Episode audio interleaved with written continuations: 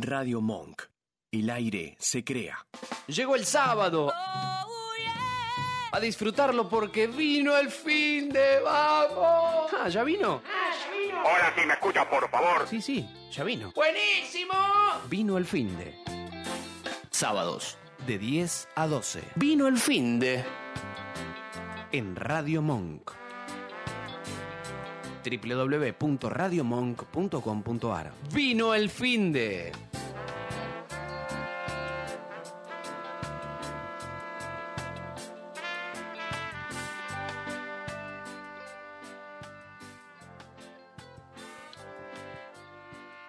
Buen día, ¿cómo va? Muy buenos días, ¿Cómo- caballero. cómo ¿Cómo está anda la cámara? Ahí estamos. ¿Qué se cuenta? Eh, muy bien, acá contento, contento ¿Sí? por, por todo lo vivido, por la elección de la gente en esta temática tan bonita.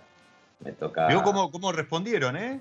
bastante, bastante y fue, fue Sí. rápido porque lo tiramos a principio de semana, a diferencia de las semanas anteriores que hemos venido ahí jugando un poco con el, con el quiebre el miércoles, jueves. Y, y muy buena respuesta, muy buena respuesta ahí. Parece que hay mucha gente que está por venir a Mendoza, entonces Sí, hay muchos interesados en- saber, tener info, data y demás. Estamos hablando de la temática que eligió la gente para esta primer parte del programa, que es mi viaje a Mendoza. Que alguien por ahí se pensó que yo había ido a sí, Mendoza. sí, sí. iba a compartirlo. He ido a Mendoza, no en esta oportunidad, por ahora, por ahora, pero de eso vamos a estar hablando en un ratito, pues la semana en lo particular estuvo cargadísima de eh, eventos presenciales, ¿sí? Que cosa que no pasaba, no, no me pasaba hace mucho, acá en Buenos Aires de vuelta estamos, ¿no? Ya la maquinaria está, está en marcha, empezó a girar y, y tuve ahí un, par de, de eventos presenciales de los que les voy a estar contando, pero antes un par de, de novedades, de, de cosas que, por ejemplo, se me escapó la semana pasada. Ya arrancamos con todo, ¿eh? A Mire, ver, dígame, estoy, esto, estoy el amigo- atento. el amigo Kaiser, ¿sí? la gente de Doña Paula, desde hace un par de años, tienen el, el orgullo, el honor, la, la, la primicia de lanzar el primer rosado del año. Bueno, de hecho ya está el Doña Paula Rosé de este año en el mercado, así que de hecho este ya está en la heladera, seguramente el, fin de, o esta semana que se viene, parece que se viene una, una olita de, de calor, va, va a levantar temperatura, así que va a estar ideal para anticipar la primavera que comienza nada, en 20 días. Totalmente. Y se vienen climas bastante calurosos en general y teniendo en cuenta que, por ejemplo, en la zona de Cuyo, eh, estando hace poquito en, en- en San Juan, los calores son mayores. Así que siempre tengan en cuenta que si van a venir para acá, otro tip que ya vamos a dar enseguida, pero siempre tengan en cuenta que estando mucho más cerca de, de la montaña, eh, con, con menos humedad, con muchísimo más, eh, una altitud más alta, a nivel del mar, el sol golpea diferente, así que nunca, nunca, nunca esquiven la posibilidad de- del gorrito de primavera, verano, de la boina o inclusive, bueno, de, de los protectores solares, ¿no? Que, que muchas veces nos hacemos los duros y, y en Mendoza golpea, en Mendoza, San Juan, Cuyo, en Salta, golpea fuerte, ¿eh? Sí, eso y es mucho más seco. Así que ahí Claro. también este, al- algún tipo de, de crema humectante y eh, crema de cacao para exactamente porque se hace, pero y después lo sufren porque le quieren meter vino además, este, el, el labio cortado, etcétera, y, y es complicado. Y, y decía que si bien este, hubo, hubo eventos presenciales, también hubo algún evento virtual. ¿Por qué? Porque muchas bodegas ya, este, no, no voy a volver a hablar del tema, ya ayer en el, en el, en el news hice referencia, eh, empezaron a festejar al Cabernet Sauvignon, ¿sí? que si era el jueves pasado, que si es el 31, que si es el 2, no importa, ya la- las bodegas lo empezaron a festejar y ahí el grupo Peñaflor armó una tanda de encuentros virtuales y la semana pasada el primero de ellos fue con Ale Pepa y el amigo Telechea de El Esteco. Charla espectacular sobre lo que es el Cabernet Sauvignon y cómo le han encontrado la vuelta en altura, en, en el NOA. ¿sí? Se degustó el blend de extremos, que recordemos, la línea blend de extremos en el Esteco es un, es un corte de. Cabernet, Cabernet, Malbec, Malbec, eh, creo que está el Torrontés Torrontés, de distintos lugares con distintas alturas, ¿sí? Viñedos de distintos lugares que tienen el esteco con diferente altitud, hacen un corte y eso sale. Eh, se gustó el Fincas Notables, Carnet Sauvignon 2016, que es, bueno, nada, una locura, pero yo destaco este. Y lo destaco porque toda la línea All Vines, ¿sí? el, el All Vines 1947, el año de plantación de este viñedo, son viñas viejas. Alguna vez eh, creo que hemos hablado, pero si no, lo vamos a tirar como temática, porque tenemos mucha viña vieja que se ha salvado de, ser arrancada o, injertada, y lo que tiene una viña vieja es la particularidad de ser muy constante año tras año. ¿sí? Es como que ya llegó a, su madurez, ¿sí? a, a determinada edad, entonces es muy constante año a año. Eso para el enólogo y para el, ingeniero agrónomo que trabaja con esa planta es una bendición porque no, no, no esperan ninguna sorpresa más allá de lo que pueda marcar el clima. Pero además, este vino, que es 2018, tiene una frescura.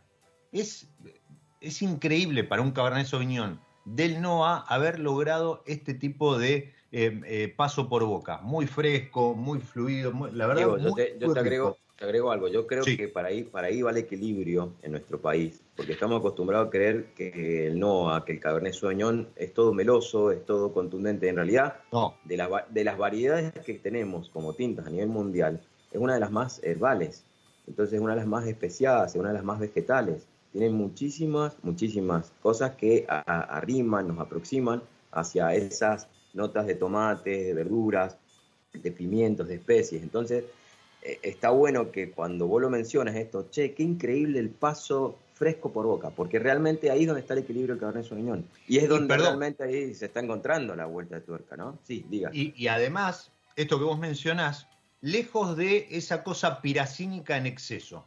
Bueno, pero eso es, verde, eso es cosecha en verde, por eso. Exactamente. Entonces, acomodando el punto de cosecha, y, no, no bandeándose hacia el, morrón pesado, asado, cocido, la, cosa mermelada este, en, boca, bien pesada, ni tampoco hacia lo verde, se logra una gama de, eh, aromas, ¿sí? De, texturas y demás, que son las que vos mencionabas recién, que le dan otra impronta y lo hacen mucho más fresco, mucho más expresivo, y realmente eso me lleva de la mano a no el primero, sino el segundo evento presencial.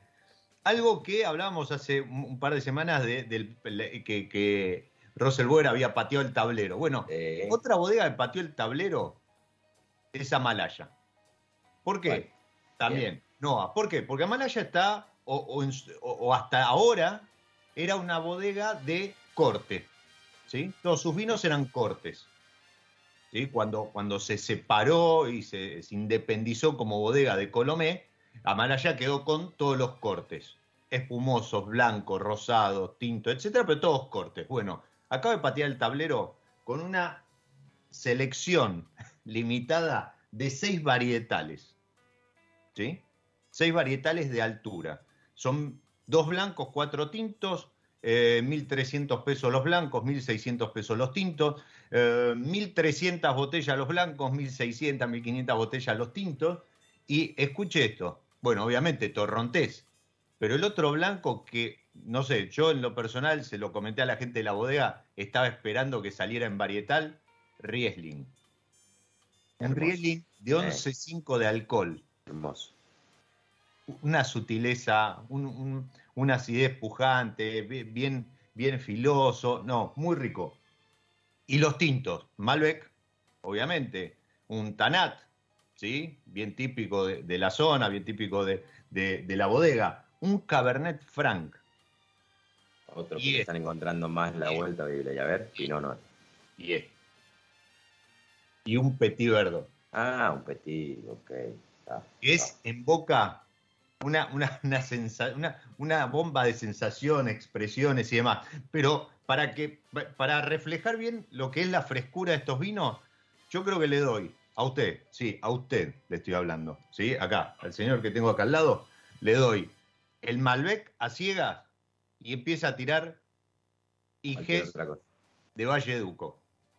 Ah, ok, bien. Bueno, nos pasó, nos pasó cuando estuvimos juntos. Nos pasó cuando, nos pasó cuando estuvimos juntos, no da Malaya, pero nos pasó algo muy similar cuando estuvimos juntos y los tres, que estuvimos ahí, cuatro que estuvimos catando, eh, tuvimos esa... Sí, sí, invertimos ecuaciones porque empezaron a... Y me hace acordar mucho a lo que está pasando a nivel mundial, como por ejemplo hoy los Pinot Noir, si haces catacia de Pinot Noir, que me tocó gracias al, dios Baco eh, hacer un poquito estas semanas que pasaron, eh, Pinot Noir de California y de Francia. Bueno, los franceses parecen californianos y los californianos parecen franceses, te engañan. No todos, pero hay una, hay una tendencia, es muy loco, porque inclusive en Netflix creo que hay un, hay un capítulo de Son 3 que les pasa exactamente lo mismo. Eh, es algo que, está, o sea, son las búsquedas, vos fíjate, el californiano o, el enólogo que se enamoró del Pinot Noir francés empezó a buscarlo hasta que lo encuentra. Y en Francia dijeron, che, el Nuevo Mundo nos está sacando mucha venta, empecemos a copiar lo que hacen allá. Y a ver, diga. Yo le, voy a contar una historia que contó alguien que, usted eh, conoce, ¿sí? Hablando de gente que conoce, eh, le mando un fuerte abrazo ¿sí? a, Gerardo, que, me invitó. Hoy hay un evento, en, no un evento, hay, una presentación en San Nicolás de unas muestras que están haciendo, hay unas primeras vinificaciones. Lamentablemente no, no pude acomodar la logística familiar, no me voy a poder acercar, pero estén atentos porque en poco tiempo, ¿sí? hacia fin de septiembre, se va a venir un encuentro de productores de la provincia de Buenos Aires. Me encantó, me encantó. Encuentro de productores, ¿sí? Porque ya son muchos y cada vez más productores de la provincia de Buenos Aires que se va a dar ahí en, San Nicolás. Es un proyecto en el cual Gera está, está colaborando. Gerardo eh, Pereira de mm, eh, Las Antípodas, ¿sí? De, Junín, amigazo acá del señor que me acompaña sábado a sábado. Eh, así que un fuerte abrazo, que salga todo lindo hoy y pronto nos estaremos viendo por ahí. Pero si yo le digo Santiago Bernasconi, le digo Federico Igro. Y yo, yo hace un año y medio que le vengo diciendo a mis compradores del exterior que si hay algún proyecto que para mí había que tener en cuenta, hace año y medio comprobé, eh, el año pasado, pero no, sí, hace un año y medio más o menos, 2018 es, es, ese proyecto que va a hablar usted, el proyecto Vira. Vira, exactamente, Vira. Mire. Esta es una, una Magnum de Tanito 2019, ¿sí? Pero, ¿qué es Vira? Vira es, es eh, primero es un homenaje, un homenaje a los Tanos, o sea, la primera generación de quienes emigraron de Italia, pero fundamentalmente a esos italianos que vinieron de Italia con su saber y, no mucho más, eh, escapando de vicisitudes y cuestiones que, sucedían en, su tierra de, origen, vinieron a hacer la América, como se decía en su momento, y, la verdad que lo único que vinieron a hacer fue a trabajar y, a brindarnos un montón de cosas. Vinieron a, eh, hacer, América del Sur. Hacer, sí, no a hacer la América, a hacer América, exactamente. Y mm, y este proyecto lo que hace es mezclar la Sangiovese, ¿sí? la uva o una de las uvas italianas, con nuestro Malbec y alguna otra eh, eh, cosita. Entonces, el proyecto tiene cinco etiquetas por ahora, cinco etiquetas, todos cortes, ¿sí? no hay ninguno 100%, y son tanito y tano con fuerte preponderancia de Malbec y aporte de Sangiovese, y después está eh, Rosso Duco, en, la línea que acompaña al Tanito, digamos, la, la, más baja en cuanto a, precio. Eh, Brunetto y Vino. Brunetto y Vino. Esos tres con fuerte preponderancia de Sangiovese y aporte de Malbec. Y Santiago contaba algo que le pasó en una eh, respecto de esto que, contaba recién Matt. Dice se le acerca a alguien ¿sí? Y, le, da, le da a probar su productos, sus vinos. Dice, pero ¿y esto qué? No, Sangiovese. Dice, pero esto es lo que quiero hacer yo. Bueno, el tipo era un italiano, productor de este, Chiate clásico, algún super toscano y demás. Pero claro, él no podía lograr eso. ¿Por qué? Por el lugar. Entonces, así como los Vira no aplican recetas así, este, yo el otro día en, la charla, hermosa charla que, estuvieron, estuvieron de, gira acá toda la semana. Han estado, estado gira, sí, a full. Pero este, lo que le decía, el tema es que ustedes no, no es que, el, proyecto de ustedes no es eh, productores de uvas o vinos, de variedades de vinificaciones, de variedades italianas en Argentina. No, va por otro lado. Pero además, y esto lo, hablamos en su momento con, Paco Puga, ¿sí? hablando del NOA, este, cuando estuvo en el programa, lo que no podemos hacer en Argentina es aplicar recetas de viejo mundo. Creo que ni, las que se aplican en Chile funcionan. ¿Por qué? Porque particularmente Argentina es de los 10 productores más grandes de, vino del mundo, el único que no tiene influencia oceánica. Bueno, sí, ahora con, con Chapadmalal, este, a lo mejor al este, eh, algo en el sur, pero no tiene influencia oceánica. Entonces, ya los climas, ya partimos con eso. Los climas son otros, si bien los, suelos en alguna, en algunas zonas se, pueden parecer a, otros de, viejo mundo, por ejemplo de Europa, pero no podemos aplicar recetas. Estamos en otro lugar. Las uvas, está comprobado, se comportan de otra manera. Incluso el tanat nuestro en Salta no es el tanat de, eh, em, Entre Ríos o el de Uruguay. Entonces, mal podríamos intentar imitar o copiar alguna fórmula, alguna receta eh, que se aplique en Uruguay, por ejemplo, para hacer tanate en Argentina. Entonces, creo que lo que deberíamos hacer es eso, quedarnos con la identidad, que, hacernos fuertes en eso, que es un poco lo que contaba ayer en la editorial respecto del Cabernet Sauvignon, y, eso me da pie a, lo siguiente. Eh, creo que tenemos que apostar al Cabernet Sauvignon, creo que tenemos que darle una chance, pero no en busca del reemplazo del Malbec. No, hacernos fuerte con el Malbec, seguir con el Malbec como punta de lanza y avanzar en el mundo ofreciendo Cabernet, Tanat, Syrah, etc. ¿Hay competencia? Hay competencia, seguramente. Pero nosotros tenemos algo que es único, que es Cabernet plantado, crecido, cosechado y vinificado en Argentina. Eso no lo tiene ningún país. ¿sí? y así como el Malbec nos llevó a, la escena mundial, creo que hay muchas variedades que nos pueden eh, eh, llegar a dar muchas alegrías, pero no reemplazando al Malbec o, sucediendo, no sé, lo mismo pasa con el blanco, creo que hoy los torrontés han alcanzado una, una sutileza, una elegancia que no tenían hace 5 o 10 años atrás, 10 años atrás, sí, que era una cosa un poco más salvaje y demás. Y, creo que también tenemos que aprovechar eso. No, cinco y no estabas errado, cinco años y no estabas errado. Yo me meto con dos cositas a lo que vos decías. Eh, referencia en general, nosotros el Malbec jamás lo debemos abandonar, jamás lo vamos a abandonar, es la realidad.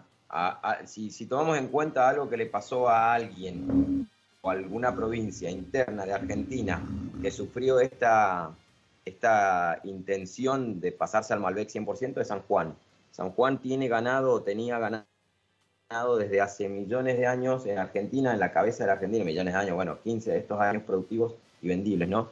el Syrah. Y de repente dejaron de hacer Syrah y pasaron a hacer solo Malbecs, Malbec de Pedernal, Malbec de, de los Valles, Tulum.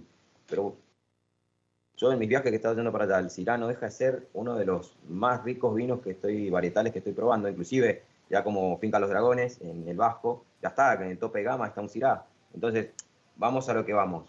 Sí, pero Mati, pero cuando vayamos al mundo como San Juan tenemos que salir con Malbec. Perfecto. Vayan con el Malbec, rompan estatutos con el Malbec y atrás le digan, y tenemos un Syrah. ¿A qué nivel? Al nivel San Juan.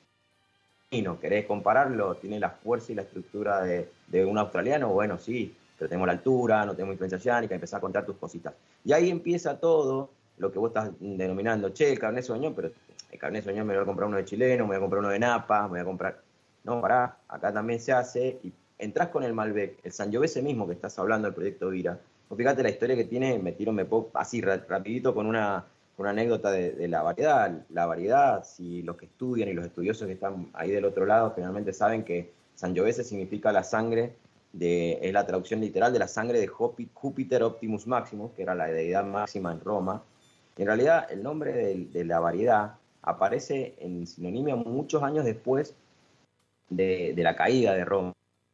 O sea, San Giovese no se le decía en Roma a la variedad, aparece mucho después, pero viene de una derivación práctica y pura y dura de, lo que se empieza a aplicar como una religión moderna en la Roma, que era reemplazando a Júpiter, y era la, la religión católica que empieza a nivel locura para los romanos, ¿no? Empieza a beber la sangre de Cristo. Entonces, en esa sangre de Cristo, bien, en esa, en esa performance, en esa, eh, eh, esa misa que, nadie entendía, que era puertas adentro, porque Roma festejaba todas las, sus deidades puertas afuera. Bueno, ahí es donde empieza a tomar nombre la Sangiovese. Si vos te fijas bien, lo que han hecho los chicos, por eso es un proyecto que yo prepondero mucho, está muy separado. Quien quien quiera mezclar Argentina con el italiano y el Tano, ahí está Tano y Tanito, Tanito y Tano. O sea, ahí están muy bien y ahí hay Malbec, en más. La referencia a Italia no hay Malbec, en los otros cortes no hay una sola gota de Malbec. En Rosso de Uco, en Vinoto. Yo, los, yo, yo cuando los tomo está bien, hay una gama de precios que te equipara, pero yo los tomo como dos proyectos separados. Vira es Tanito y Tano, Rosso de Uco, Brunetto y Vinoto. O sea que, eh, en cierta forma, eh, eh, para mí, eh, ahí está la, mecha. Y vos fijate que ellos no, con el Malbec hacen hincapié en Tanito y Tano, y golpean de una manera pues encanta. Y con eso se abren puertas al mundo, pero llegan a, una, a una feria de vino y pegan con el Sangiovese. Una locura. Bueno, a, eso, a eso, como, como vos lo decías, yo me sumo y comuniquemos todo lo que haya que comunicar de aquí en adelante, porque hay mucho para, para, para crecer eh, me encantaría que en cualquier momento estemos compitiendo a nivel enoturístico, porque hoy vamos a hablar del enoturismo de Mendoza y, desgraciadamente, desgraciadamente lo digo de corazón, está muy por encima del resto del, enoturismo argentino. A nivel desarrollo enoturístico, no estoy hablando paisaje, porque si es por paisaje podemos volvernos locos en cualquier parte de Argentina. Pero ahora, llegar, que tengas a mano disposiciones, rutas, cartelería, agencias de viaje, eh, facilidades, horarios, ubicaciones, gastronomía, entretenimiento. El resto se ha quedado y recién está, empezando. Y Mendoza lo viene haciendo hace un montón. Y es lo que atrae y atrapa. También, pongámosle que está justo en un corredor productivo internacional de, ruta, ¿no? Con el paso a Chile, lo que fue. Y eso le ha dado siempre un valor agregado. Pero digo desgraciadamente porque el país nuestro, cuando explote todo el país y cuando tengamos nada, una seriedad eh, general, política, cultural, de, rutas y de opciones, esto, esto revienta, ¿eh? esto explota a nivel mundial. Sí, sí, no que vuela por los aires, sino... No, no, explota, explota bien. por momentos estamos más cerca de Estamos más cerca de explotar para, el otro win, pero a ver, cuando, cuando nos miran y cuando miran, nos miran, chicos, uno conoce gente del otro lado y dicen, che, ¿qué va a hacer Mendoza ante esto? ¿Qué va a hacer Mendoza ante esta apertura? ¿Qué va a hacer Mendoza nos miran, nos miran como ejemplo. Por algo también está dentro de las capitales del mundo del vino y eso es algo muy lindo tener en cuenta. Punto aparte de lo que hablábamos los varietales, pero creo que al final se termina conglomerando todo porque es la variedad de opciones que da todo, ¿no? Totalmente, va de la mano, va de la mano. Ahí Carlito Pichone eh, hacía referencia a los rosados, que también eh, arrancaron como una imitación de los mediterráneos y demás, pero incluso hasta las variedades que se traen este, o que se, referencian con, con el ródano, eh, se las trabaja de otra manera y, creo que los GSM, por ejemplo, por decir algo, las garnachas argentinas tienen una identidad propia. Y, ahí tendríamos que hacer foco, no estar mirando hacia afuera, sino mirar un poquito más hacia adentro, potenciar, mejorar, sin tratar de imitar, ¿sí? Eh, a lo mejor sí, traer conceptos y demás, este, en un modo de, hacer un benchmarking con, con, productores del mundo, pero sobre todo este, darle nuestra propia imprenta. Y hablando de variedades, y lo comentaba ayer en el news, este, desde mi lado B, eh, fuera de joda, denle una oportunidad a los cabrones Sauvignon. Miren, tienen, eh, por ejemplo, agradezco a la gente de Baudrón que me mandó este, ¿sí? Que está, está comentado ahí en el sitio y, seguramente lo estaremos descorchando en, la semana con, su correspondiente comentario. Y este, esta bomba de Casarena, ¿sí? Que es un Silly Vineyard de ahí de Agrelo, que es una zona, pero excelente para los cabrones Sauvignon, ¿sí? Por esto de que permite trabajar mucho mejor el punto de cosecha, que era algo que eh, no digo que estaba mal, pero se, lograban vinos de otro estilo, ¿sí?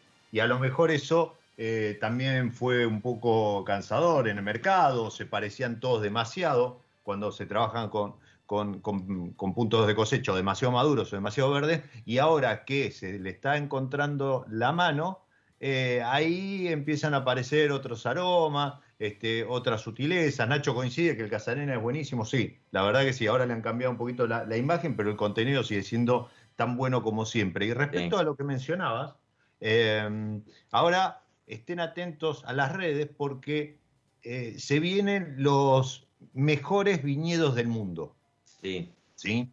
Y antes se nombraban solamente 50, se votaban y se, se, seleccionaban los 50. Bueno, a partir de este año se agranda la lista a 100. Y el 13 de septiembre en la cuenta de Instagram y de redes de, los mejores viñedos del mundo van a estar publicando los puestos del 51 al 100. Estemos atentos porque ahí van a aparecer eh, bodegas que yo iría anotando en una listita como bodegas que no puedo dejar de visitar si soy amante del vino o, las bodegas argentinas que sí o sí tengo que conocer este, antes de, dejar este plano. Así que eh, estén atentos a eso. Pero ese tipo de ranking, el tema de los puntajes, lo que pasó con el Tanat de Colomé, este, con, con creo 98 puntos y, y quebraron stock y demás. Nosotros nos pueden gustar o no los puntajes, podemos estar de acuerdo o no, pero lo que no podemos negar es que son una bomba de marketing a nivel mundial. Entonces, que a vos te salte un Tanat de Colomé eh, eh, con 98 puntos, bueno, lo decía el otro día en la presentación de Amalaya el, el, enólogo. Eh, a ver, eso no significa, uy, qué bueno Colomé tiene el mejor Tanat de Argentina. No, puertas afuera. Eso implica, che, hay un Tanat en Argentina que la está rompiendo. Uy, ¿de dónde es? De Salta. Uy, a ver, Ah, pará, mirá la bodega, es la que tiene los viñedos más altos. Bueno, listo, vayamos de viaje, anotemos, no vamos a visitar a conocer eso. Entonces, eh, hay algunas cuestiones que llevan a otras. Y lo de los puntajes, no lo veamos simplemente como si estoy de acuerdo, no, este le pusieron 96 y era para mí 92. No, no, pensémoslo desde otro lugar, que nos abren puertas, ¿sí? Eh, eh, traccionan el, el, enoturismo, esto que mencionaba Emat, y las bodegas que mandan sus vinos afuera para, para puntuar, para concursos y demás, tengan la viveza, ¿sí? sean piolas en el sentido de estar preparados, porque atrás de ese puntaje, de esa presentación, vienen pedidos de, botellas, pero además vienen visitas. Sí, y está, eso, eso, es todo, lo que hablábamos recién. Que exacto. ¿no?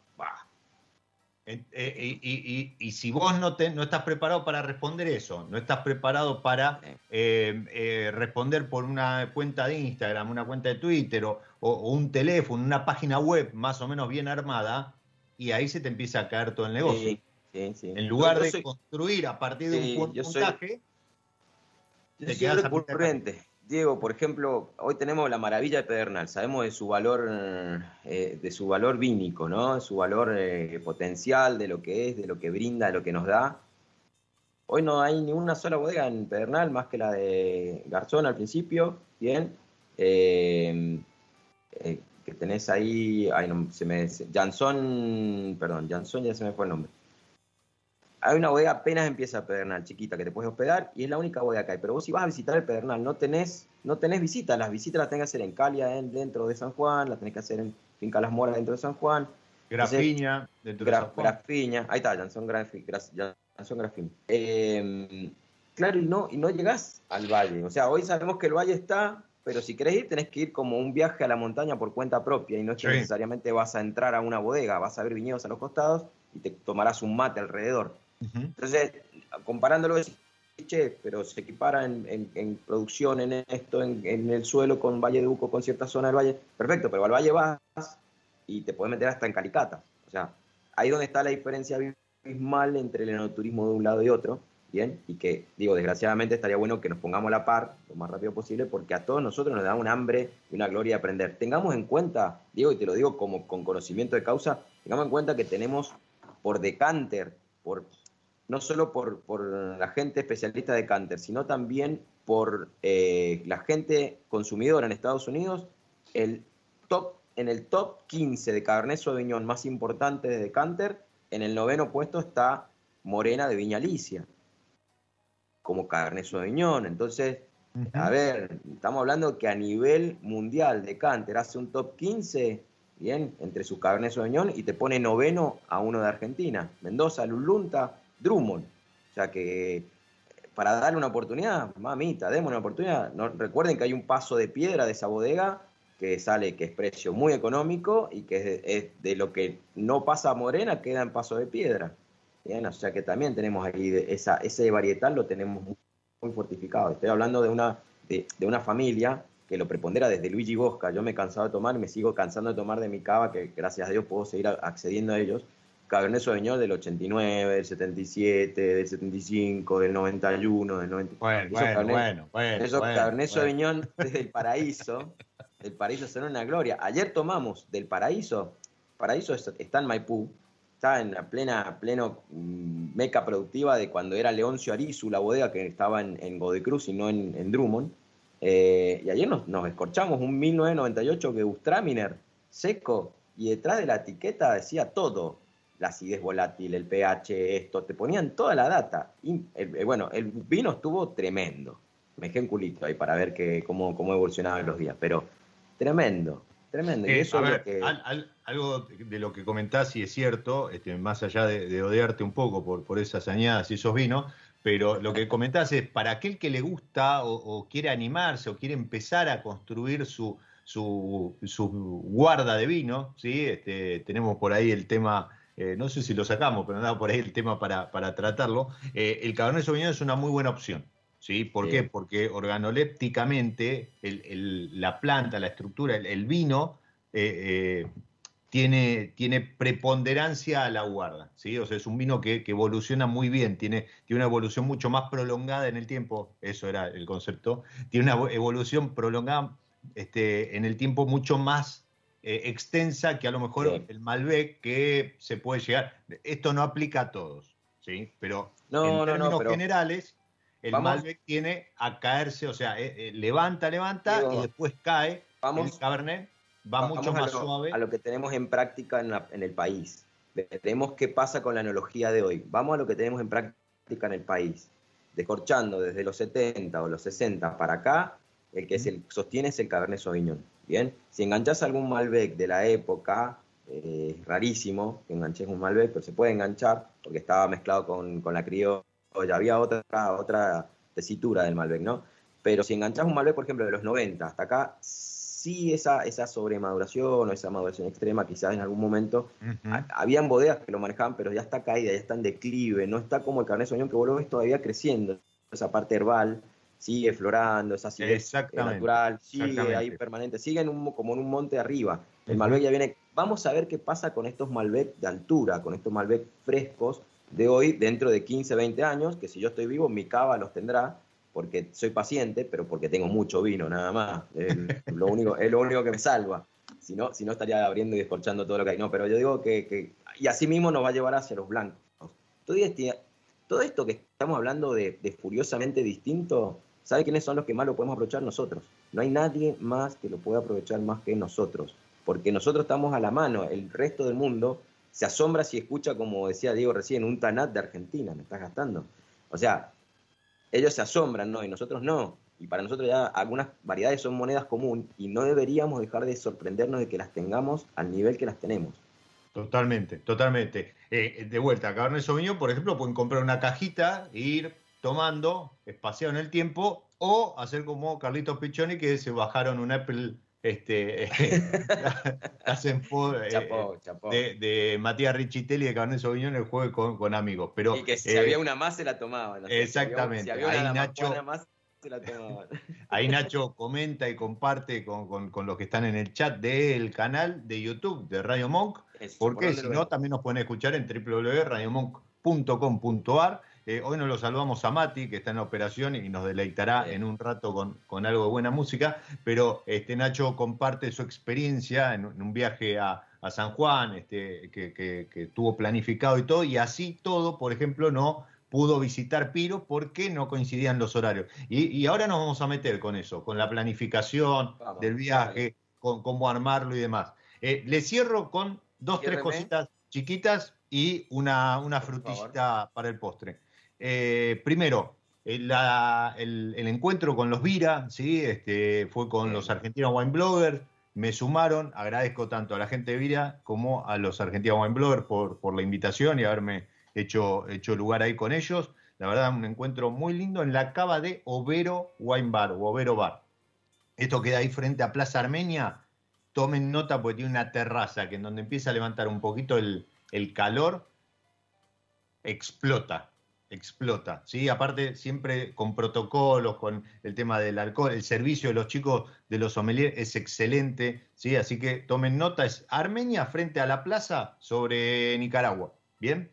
Eso por un lado. Por otro, el de mm, Amalaya fue en el Gran Bardanzón, sobre el cual no voy a, este, no van a escuchar de mí decir nunca nada malo, porque es un, es un es un lugar que me acompaña desde hace muchísimos años, ha cumplido 20 años ya en, Buenos Aires y, nada, es de vuelta, un lugar con todos los protocolos ¿sí? para empezar a volver de a poco, hacer su reserva. Recuerden el tema de los turnos, ¿sí? la gastronomía está trabajando con turnos por el tema del aforo. Entonces, si vas temprano, no te quedes hasta la una de la mañana porque le sacás la mesa al que podría caer 11, 11 y media. ¿sí? Sobre todo ahora que se va a extender un poquito más.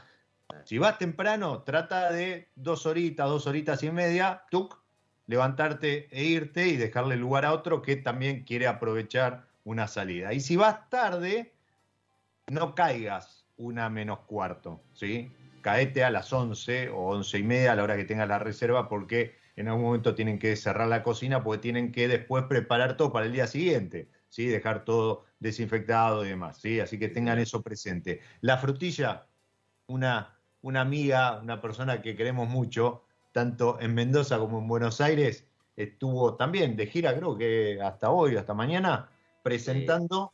Está con la etiqueta verde, yo ya sé que vas a ver. presentando una línea nueva, ¿sí? Pero eh, entre ellas, esto. No para, ¿eh? No, no, no, no, no, no. 14 etiquetas tiene esta mujer. No para. 14 etiquetas. Me causa gracia en, los en 13. productores ¿Cómo? Se iba a frenar en 13 porque es 13 tecles, pero después no pudo con su genio. No, pudo. No. Pero aparte, eh, pasa lo mismo, no sé, con Onofri, con los desquiciados y demás, que empiezan con dos, tres etiquetitas con el relator y cuando te los volvés a encontrar ya le sumaron una línea, este, dos blend, etcétera. Bueno, eh, estamos hablando de Marilyn García, de 13 Clet, eh, alguien que, que, queremos mucho por su historia, por los vinos que hace y demás, que amplió sus líneas, ¿sí? su reserva, su, entrada, con esta, esta línea de em, vinificaciones o variedades eh, que, salen un poquito eh, de, lo común, de lo estándar. Entonces, eh, uno encuentra cuatro etiquetas, un semillón vinificado en naranjo, para nada este, astringente, en exceso, este, muy limpio, ¿sí? clarificado, filtrado y demás, muy rico.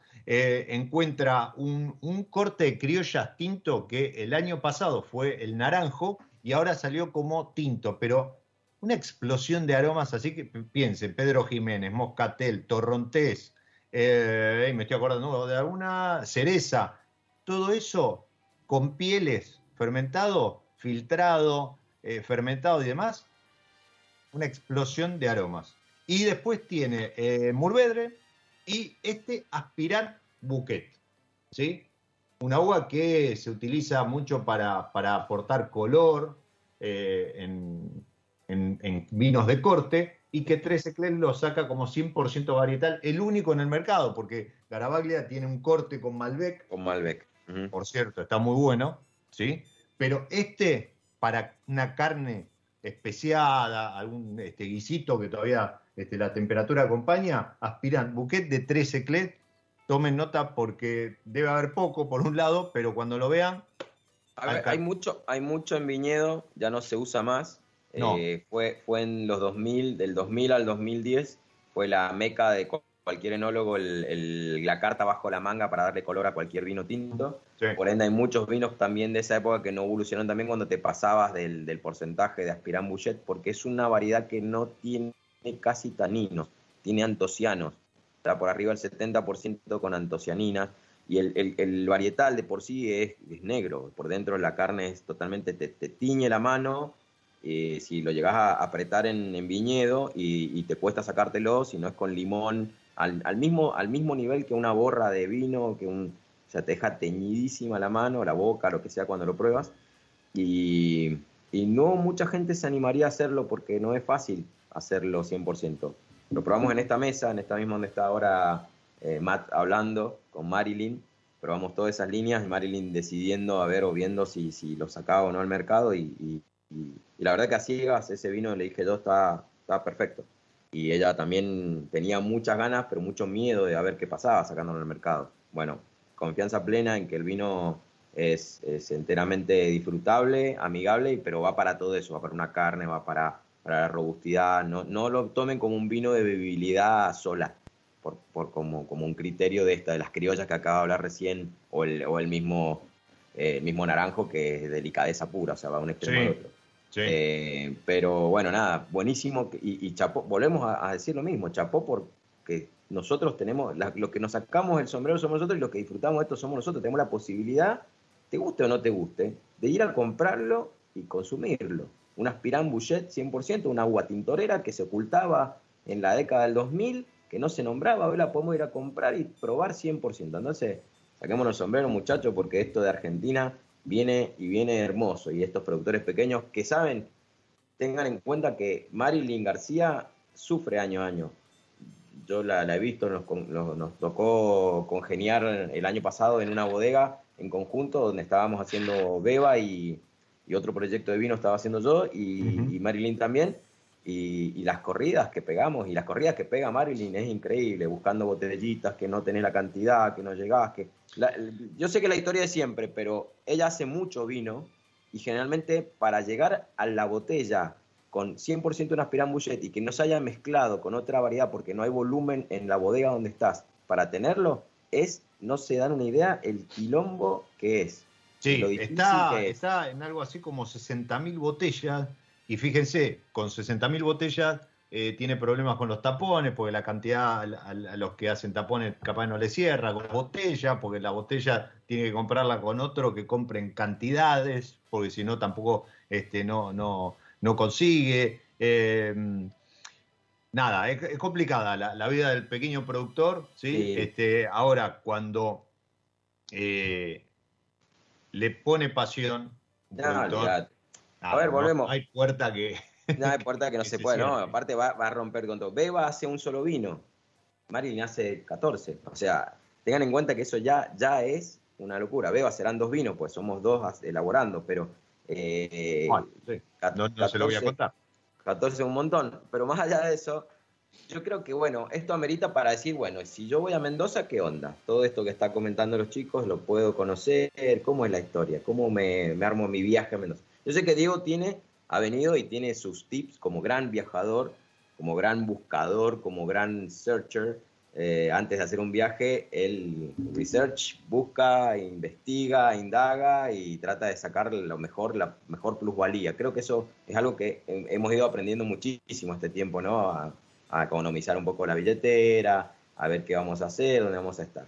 Pero nunca está de más tener al local conocido que te tira el lugar, el horario, el momento, esa, esa situación o ese evento particular que pasa esa semana justo que vos estás acá, que eso es lo que tiene de, bonito estas, estas ciudades del mundo del vino, que todas las semanas hay algo nuevo y no se publican todas.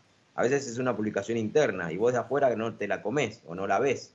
Y cuando llegas a decir, che, ayer hubo una feria de tal cosa en, ahí en la valle, y vos decís, ¡Ah! me lo perdí y obvio, porque generalmente hay tanto que a veces uno pierde esa misinformación, se termina perdiendo. Vos ibas a decir algo, Diego, antes de, meternos en, la No, no, no, iba, iba, a hacer un comentario, este, ahora caigo en la cuenta, eh, la primer nota que escribí en el Mundo Vínico fue en el 2014, eh, inicio del 2014, para el enólogo argentino, eh, un, medio que había lanzado en forma una revista digital, un magazine digital, eh, que lanzó en su momento Facu Celaya, ¿sí? un, mendocino experto en redes y marketing digital y demás.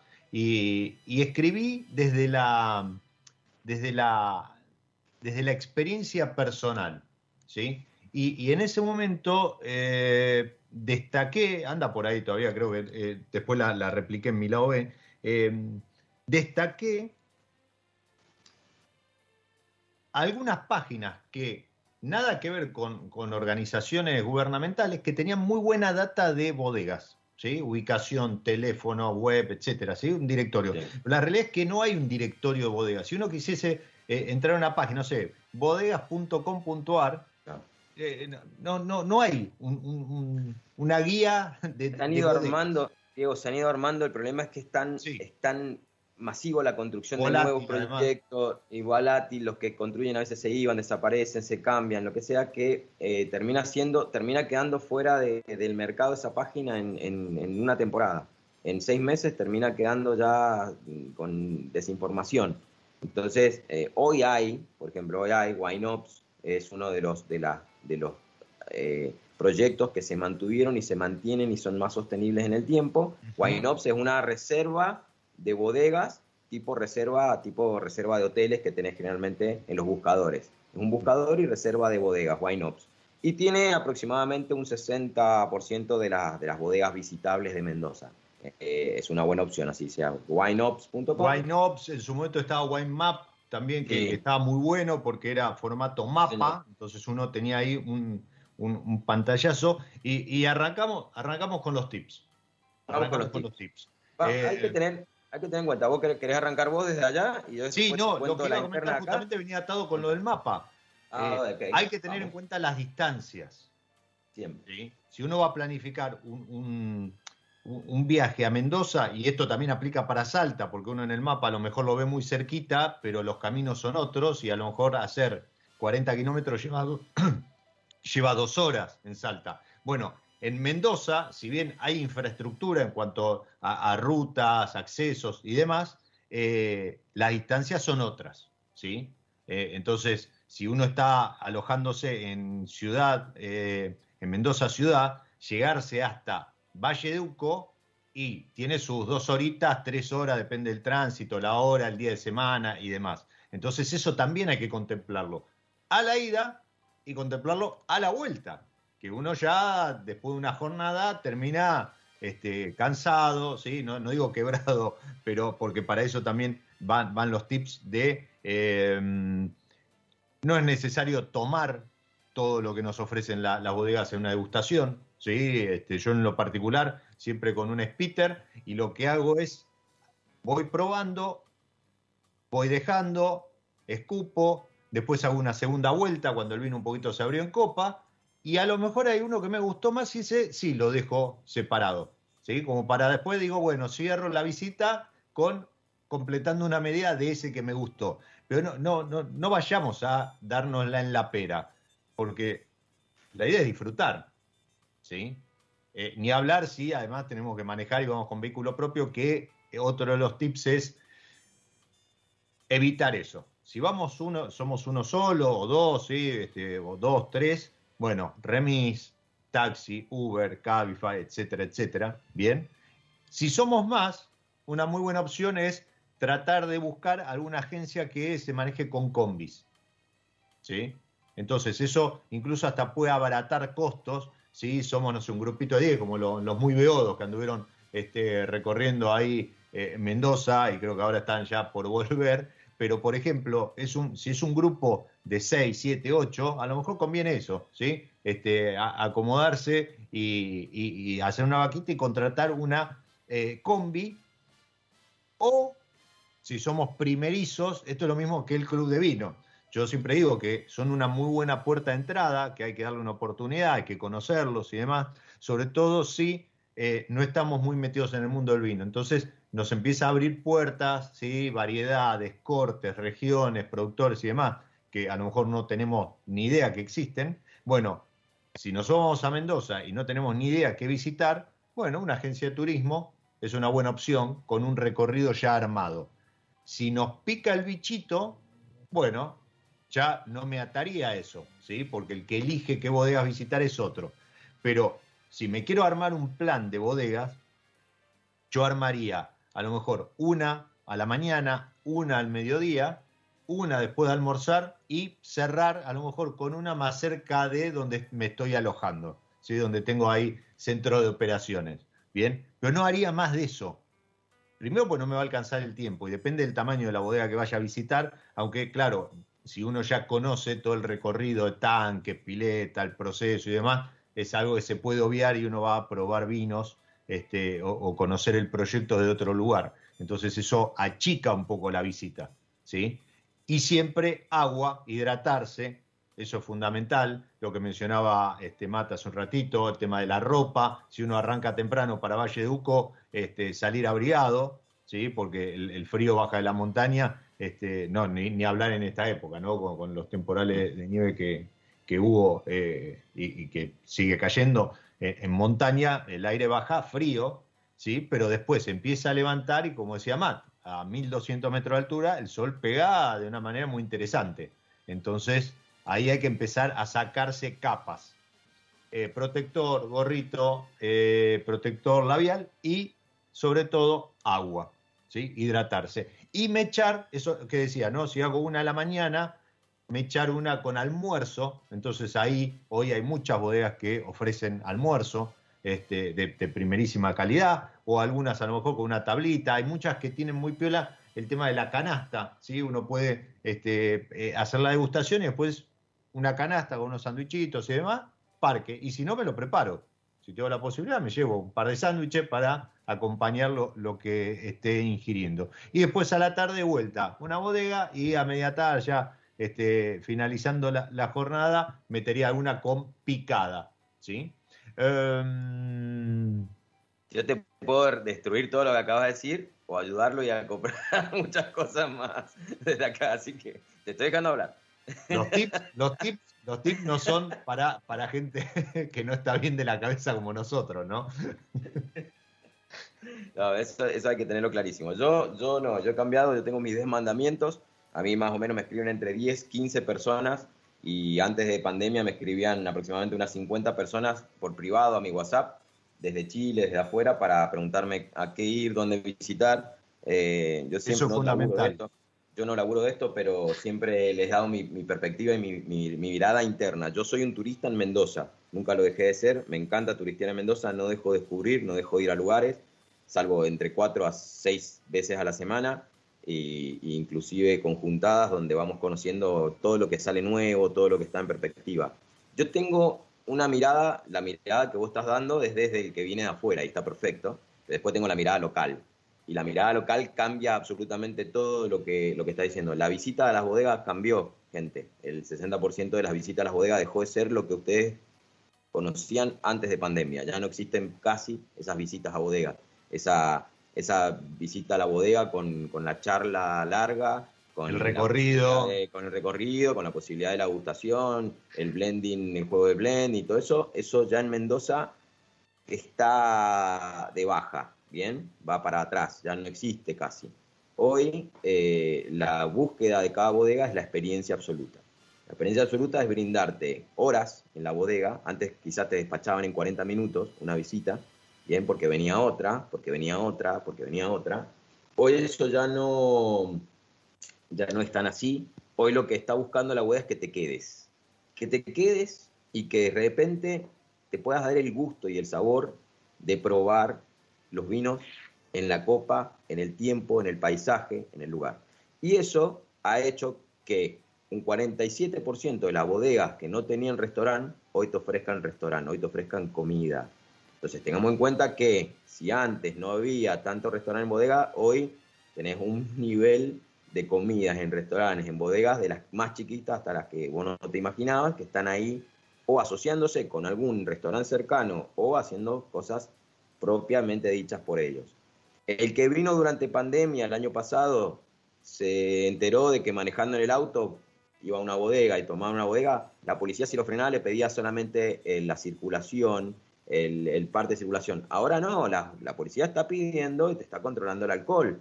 O sea que a tener en cuenta que quienes empiecen a venir, Mendoza abrió, Mendoza no está a nivel de lo que está el país, Mendoza abrió hace rato y abrió a cualquier hora. Acá no, no hay problema, las mesas sí siguen siendo de seis, pero ya no hay problema de DNI, ya no hay problema de horario de cierre de, restaurantes, ya no hay problema de horario de aperturas de restaurantes, ni de días.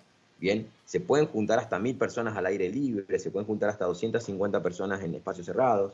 Entonces, tengamos en cuenta que es como volver a la normalidad Hace rato que Mendoza volvió a una normalidad muy cuidada culturalmente, porque está muy ahincada eso en, la cultura mendocina y en los servicios que se están brindando, eh, que son un montón y han crecido y ha migrado mucha gente de Buenos Aires a trabajar al servicio Mendoza, ¿eh? Ojo, hay que tener en cuenta que mucha gente, eh, sobre todo en el mundo vigil, el mundo vigil ha contratado una cantidad de gente de Buenos Aires, de Buenos Aires y del exterior de Mendoza increíble. No es tanto así en el resto de las bodegas, pero va de a poquito apareciendo esta, esta circunstancia. Vamos por mi parte. Hay, hay que tener en cuenta tres cositas que están sucediendo ahora mismo. Y lo voy a escribir en el, en el live de YouTube. Ahora mismo está el Sale Mendoza.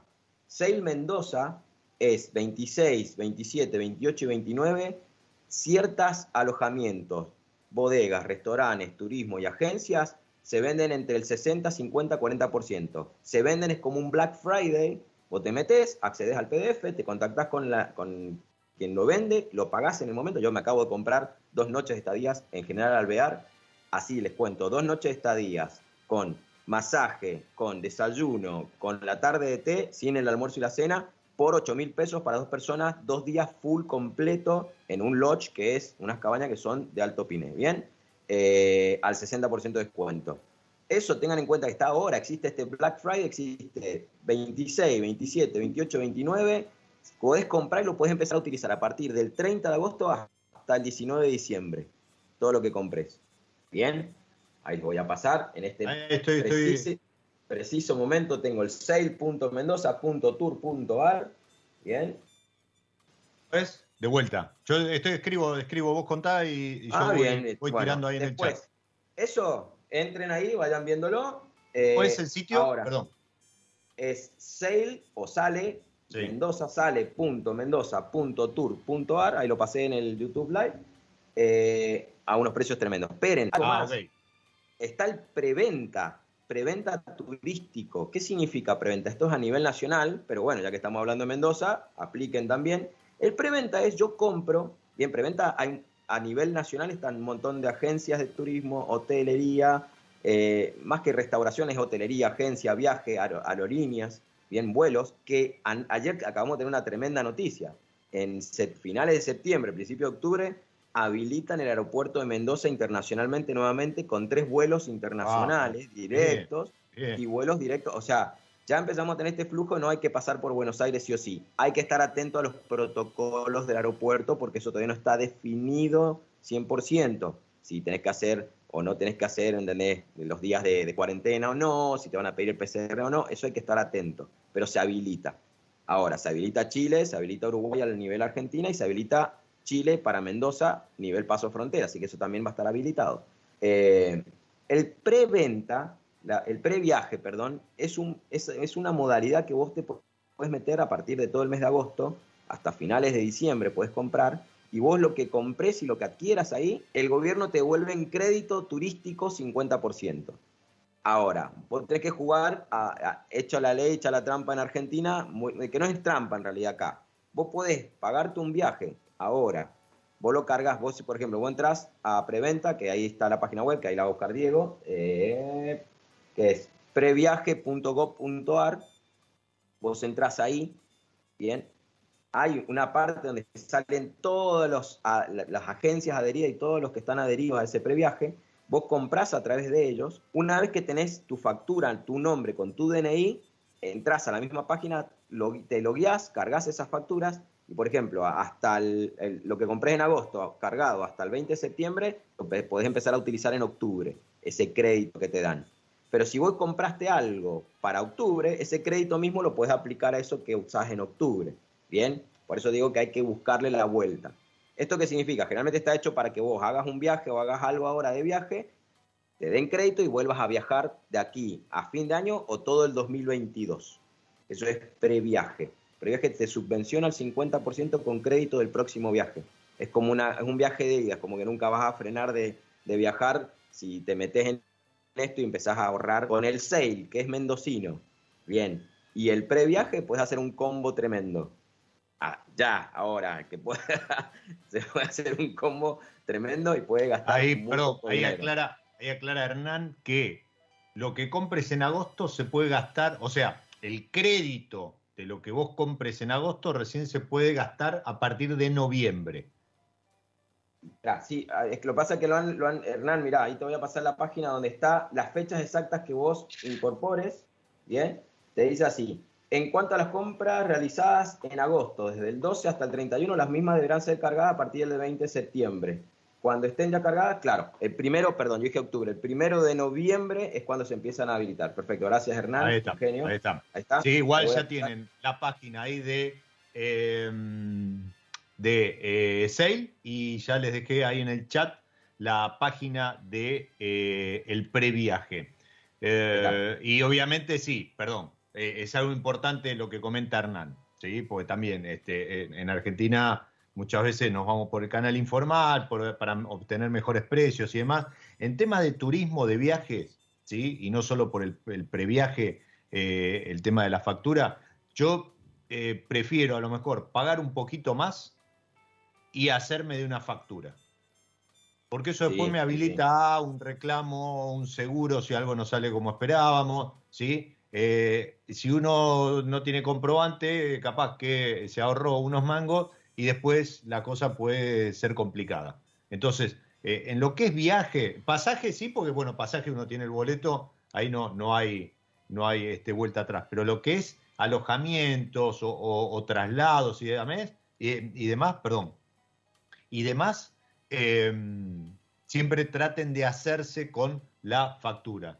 Eh, si quieren, les paso Sí, un PDF que explica mejor que la página. Eh, bien. buenísimo. Igual, igual está ahí en la página para bajar, que está muy bueno, pero buenísimo. Bueno, Perdón, a ver, si, yo- alguien está, si alguien está interesado, si alguien está interesado, Hernán, pone tu, tu arroba ahí en claro, el y- chat y te- y, cualquier cosa que te contacte y por privado les hace llegar ese PDF que, que siempre descargarlo y tenerlo a mano a lo mejor es, es más, es más práctico. Pero, pero ahí Mata acaba de tirar dos bombas, ¿sí?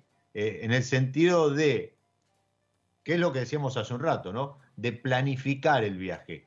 ¿Por qué? Porque además, cuando uno llega a Mendoza hay mucho, no solo tema de distancia, sino hay mucha oferta. Hoy, hoy de vuelta, este, las bodegas, eh, la gastronomía está ávida por recibir gente.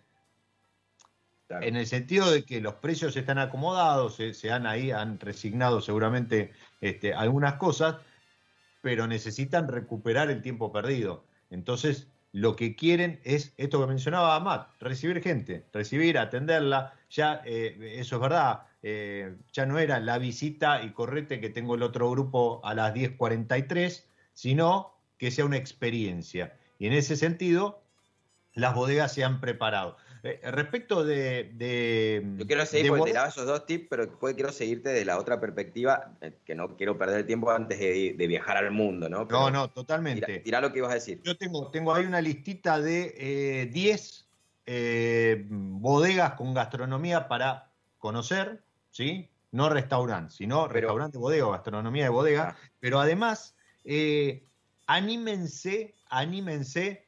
Este, Gastoncito Re, bueno, un referente para mí del enoturismo mendocino, se acaba de sumar ahí en, en el chat en, en, en- YouTube. Eh, anímense a Preguntale si contactar terminó bien anoche. No, no, la casa fue perfecto. La casa Ah, fue bueno, bueno. la casa, sí, sí. eh, a- anímense a contactar mediante Instagram. No, no, a lo mejor no tanto Twitter, ¿sí? Pero hoy las bodegas se manejan mucho con Instagram y tienen ahí sus links, sus horarios, la carta, si tienen menú y demás. Anímense a contactar bodegas, ¿sí? Les responden. Eh, Sí, sí, sí, bodegas, enólogos, les responden, ¿sí? Pero, pero las bodegas hoy utilizan el canal de Instagram con, con mucha fuerza, ¿sí? Porque es una manera de eh, no, no tener mucha inversión en, en- en cuanto a infraestructura de marketing o, o comercial, publicitaria, pero sí un canal de comunicación muy fluido. Entonces van actualizando ahí horarios, página web, eh, muchos ponen link para reserva, ¿sí? Eh, y yo lo que les quiero dejar son 10, y le doy ya el paso a, a Matt, le quiero dejar 10 restaurantes de bodega para conocer. Eh, Clos de Chacra, Casa Vigil, Susana Balbo, López, Trapiche, Domain Busquet, Séptima, Passionate, Cantina Michelini y Richitelli. Bien, Passionet no está más. ¿No está más? Ah, perdón. Ahí está, ahí está Gonza Tamanini, chicos desquiciados, pero no, creo que hay algo de comida, pero no es Passionate Wines. Ah, ok. Bien. Está, la gente de desquiciado. Passionate se mudó, bueno, y está por la estocada, que sí es un lugar para... Ah, es verdad, es verdad. Sí. Que lo están terminando de armar, incluso. Exactamente, exactamente. Ahí está, ahí está Ramiro de Con porque Lu, se fue al exterior. Bueno, a ver, de lo que dice Diego, de estas bodegas para visitar, yo les voy a tirar otro tip cuando armen su viaje, ármenlo por distancias. No se vuelvan locos de querer ir de Luján al Valle de Uco en un día. Ármenlo, si, si vienen por varios días, yo les diría, mi mejor consejo, primero y principal es, si vienen en auto, recuerden que hay lugares de, Luján y de Valle de Uco inclusive que están que se pueden enganchar a través del bus vitivinícola. Algo que sale 1.600 pesos y que te hace un, micro que va y te, lleva por dos o tres bodegas, hace un circuito y te, deja en el punto de partida, en el Jaya, donde sea que estés en el centro, te deja por muchos lugares similares que tienen muchos hop-off, hop eh, al estilo europeo, ¿no? Eh, otra posibilidad es pagarle a un chofer, otra posibilidad, grandes las, las agencias, que hay muchísimas irreguladas, muy bien en Mendoza, que están dentro de estos preventa sale, previaje, perdón, previaje y de los sale, eh, enganchense ahí porque ahí van a encontrar varias agencias también pueden tener precios increíbles y olvidarse un poco de, la estructura de todo. Pero si son un poquito más enófilos, pero quieren vivir Mendoza, bien, porque por más que hayan venido muchas veces, les puedo asegurar que hay muchos sitios que no se conocen, porque los conocen mendocinos. Entonces, eh, dense un espacio. Yo generalmente armo un, criterio general. Si yo me voy y en el día estoy en el centro, yo me estoy hospedando en el centro de Mendoza y, arranca mi mañana de viaje, yo haría dos bodegas. De acuerdo a mi criterio, mi perfil, digo, bueno, es un fin de semana. Si un fin de semana, che, quiero conocer tremenda bodega como Trapiche, por ejemplo, la estructura, infraestructura. ¿Qué hay cerca? Y está Karim cerca. Entonces ya tenés dos bodegas para visitar. ¿Bien? ¿Querés comer al estilo pim pum pan, pasos, experiencia gastronómica, listo. En, haces Karim primero, visitas, estás en la bodega, compras vino a cinco minutos, estás en Trapiche, visitas todo lo que quieras, vivís la experiencia del espacio Trapiche.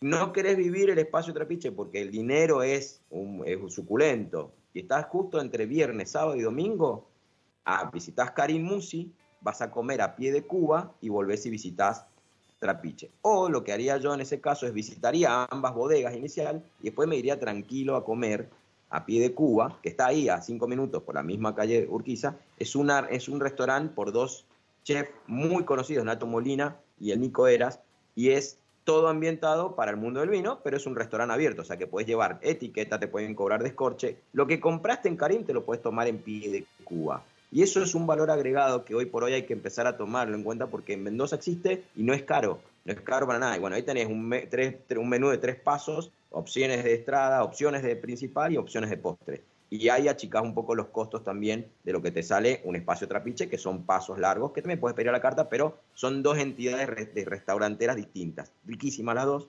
tremendas las dos, pero diferentes. Siempre hay que ver el bolsillo. ¿Yo qué haría ahí? Yo me volvería a Mendoza, bien, y tenés un montón de sitios y lugares muy encantadores para recorrer, no solamente bodegas. Bien, primero que tenés la enoteca, que la enoteca te cierra, entonces, eh, como todo cierra, ¿me Está bueno volver, después de ese pie de Cuba, volver y clavarte una siesta si querés al estilo mendocino, bien, que te, te refrescás, pum, pim, pam, vas para adelante, te levantás y decís, bueno, me da un media hambre y tenés restaurantes como eh, Bruselas, Pez Globo, eh, en cerca de los portones del parque, que es muy bonito, tenés eh, Modesto Civit, que tenés, son, son lugares, Modesto Civit asemeja a un restaurante de Ámsterdam. Entonces, vos cuando entras hay como una comida, una gastronomía con también descorche, posibilidades de tomar un montón de vinos. Entonces, la sala de degustación, que está muy cerca en calle Perú, y encima tenés heladerías. Hay un montón, la Sopelsa, hay un montón de heladerías. Y después hay una heladería como la Michelle, o hay heladerías muy puntuales, artesanales, que hacen productos con los vinos, con los mostos. Entonces, a descubrir. El parque de noche es una locura.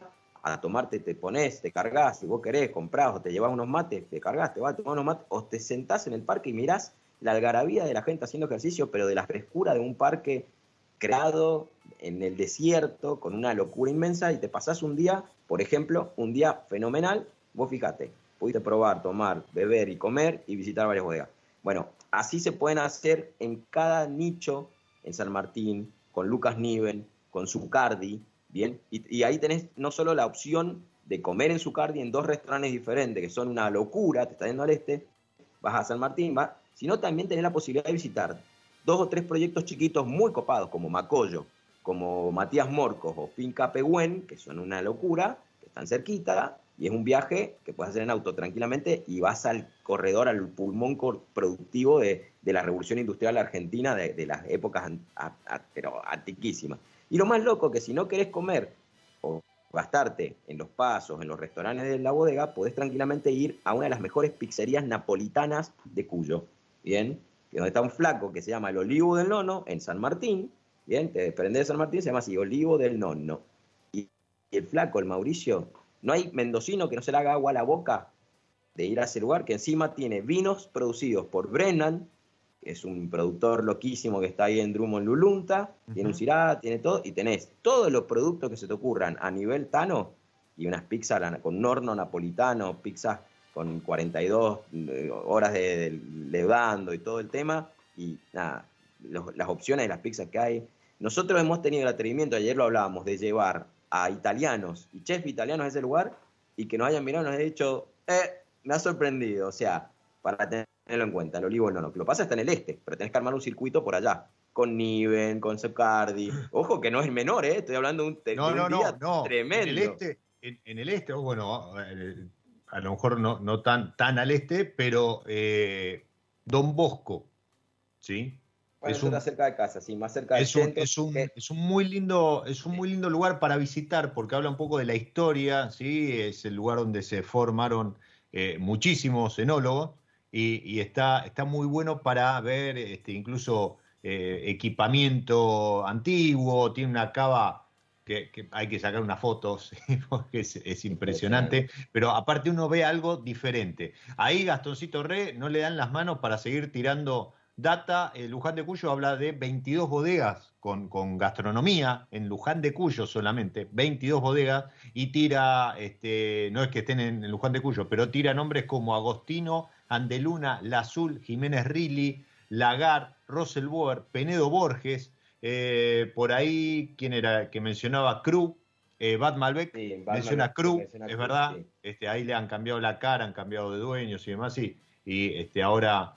Eh, eh, ha, renacido eh, Cruz, pero yo agrego, eh, bueno, Gastón habla de Caiken, que ahora lo tiene, tiene el, acuerdo con, uff, bueno. Malman, con Francis Malman. Con Francis Malman, Sin Fin, Bodega Yúdica, y yo agrego Toneles, que es una excelente opción para ese día que no te querés mover de la ciudad, porque está ahí, ¿sí?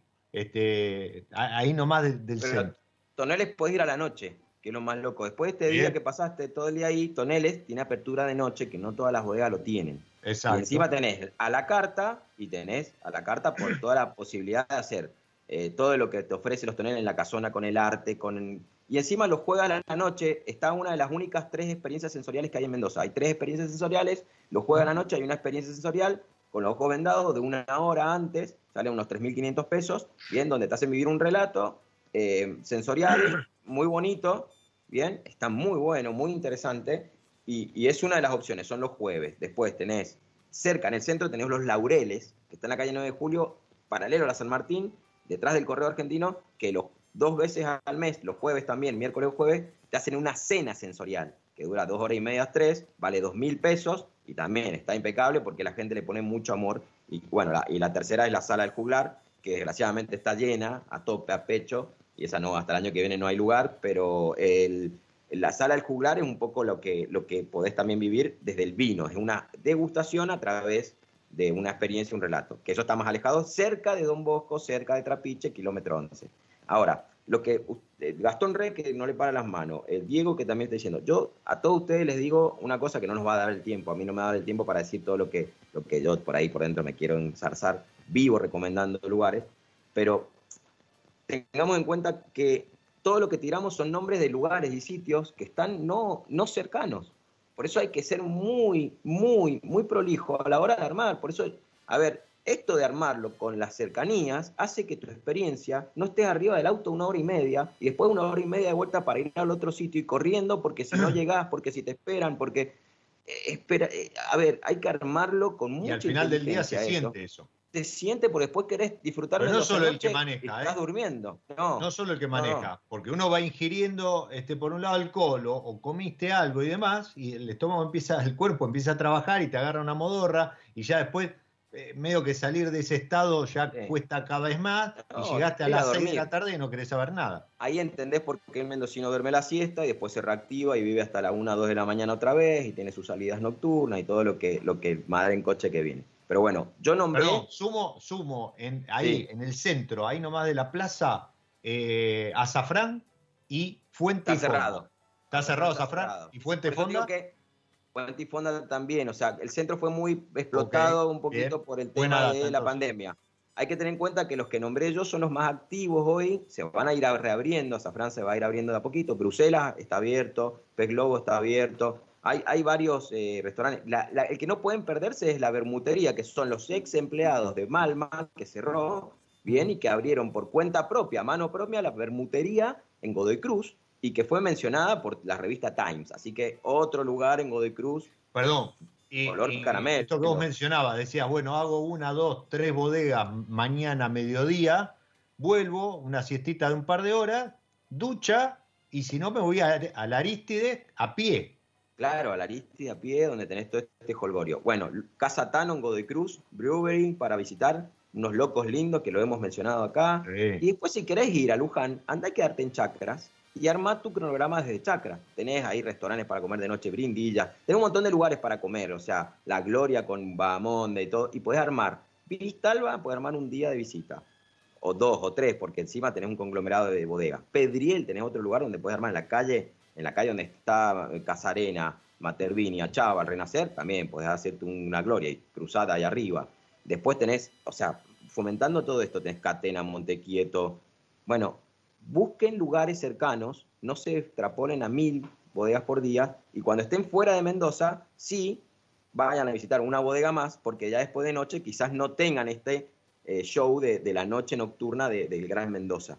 Cuando se vayan al Valle Duque, disfruten de, de- de un asado propiamente en el lugar donde alquilen o donde estén. Eso es algo a tener en cuenta. Y no quiero dejar de mencionar, para vos mencionaste Malman recién, que la cocina de Malman. Bueno, el cocinero de Malman está haciendo cursos. Yo fui a la previa, a la pre-presentación de los chicos, con el Sebastián Garay, que es del parrillero y, la cantinera. Y, por ejemplo, ahora, el 11 de septiembre, a las 11 horas, ahí en la calle Terrada, en Pedriel, eh, Vista Bella, creo que se llama el lugar, dan un curso de asado mendocino durante todo el día. Es, una, es como una, un holgorio de vino. Va a estar, creo que Duriguti, va a estar Bellavista, van a estar bodegas chiquitas, grandes. Bueno, estos chicos están cada tanto haciendo estos cursos, están haciendo estas cositas. Hay que tenerlos en cuenta porque el flaco Franco García es el mano derecha de Malman. O sea, el flaco pone algo en Instagram y explota porque el flaco estuvo cocinándole a toda la gente que le cocinaba a Malman y hoy está dando cursos exclusivos en Mendoza para turistas y mendocinos. Entonces son lugares que no hay que... Lo más probable es que yo, el día que lo hagan, que es el 11 de septiembre, es el, el sábado que viene, no, el otro, eh, termine acá y me vaya para allá. Porque son cosas que el mendocino sabe que va a venir a pleno. Pero bueno, yo ya ahí corto porque se nos tiene que ir el tiempo, como siempre, tengo que viajar al mundo y como... No, Bueno, pero eh, eh, algo importante que mencionaste tiene que ver con la distancia, tiene que ver con salir a la ruta. Eh, recuerden, tengan siempre presente que, como decía hace un rato Matt, eh, Mendoza es corredor eh, bioceánico, camino de Santiago de Chile a Buenos Aires y hay mucho camión en día de semana, ¿sí? Entonces eso parece una boludez lo que estoy diciendo, pero para el que maneja, para eh, calcular los tiempos, para moverse y demás, es algo que hay que tener en cuenta. Después, si van para el lado de, de Cobos, de Séptima y demás, está la refinería, con lo cual depende del momento, y hay una planta de despacho, eh, depende del momento del día, eh, también se van a encontrar a lo mejor con un tránsito un poquito más este, agitado. Entonces, ese tipo de cosas, a lo mejor no, uno no las tiene en cuenta, dice, ah, no, pues me voy acá, voy allá y demás, y, y- después cuando llega ahí se encuentra con otro escenario. Entonces, muy importante para recalcarlo y como para ir cerrando, porque hay alguien este, con chop en mano, podríamos decir, que nos está esperando, eh, hay algo muy importante, planificarlo el viaje. ¿sí? Contactar bodega, contactar si tienen un amigo, este, lo tienen a Matt allá en Mendoza, entonces eh, dicen, no sé, uy, che, qué lindo hacer una noche en Casa Vigil. Contactan a Casa Vigil, entran a, la Instagram o le dicen a Matt, che, mira, me encuentro que me quedé sin reserva en Casa Vigil, ¿qué me recomendás? Estoy en tal lado, ¿qué me queda cerca? ¿Sí? Eso no lo duden, ténganlo presente. A, Matt, lo tienen a Gastoncito Re, que también este, es un, muy buen referente de vuelta de, del enoturismo, o cualquier amigo que tengan o conocido, este, o incluso, a ver, si ustedes este, van a visitar una bodega y entablan buena relación y, están ahí en la bodega, ahí mismo, no tienen reserva, che, eh, ¿qué puedo hacer de acá? ¿Qué me queda cerca? ¿Dónde puedo ir a comer? No sé, están ahí en Carinae, por ejemplo, que es una experiencia genial porque los franchutes te reciben como si estuviese en el living de la casa. Este, le preguntás, bueno, ¿dónde puedo ir a comer por acá? ¿Sí?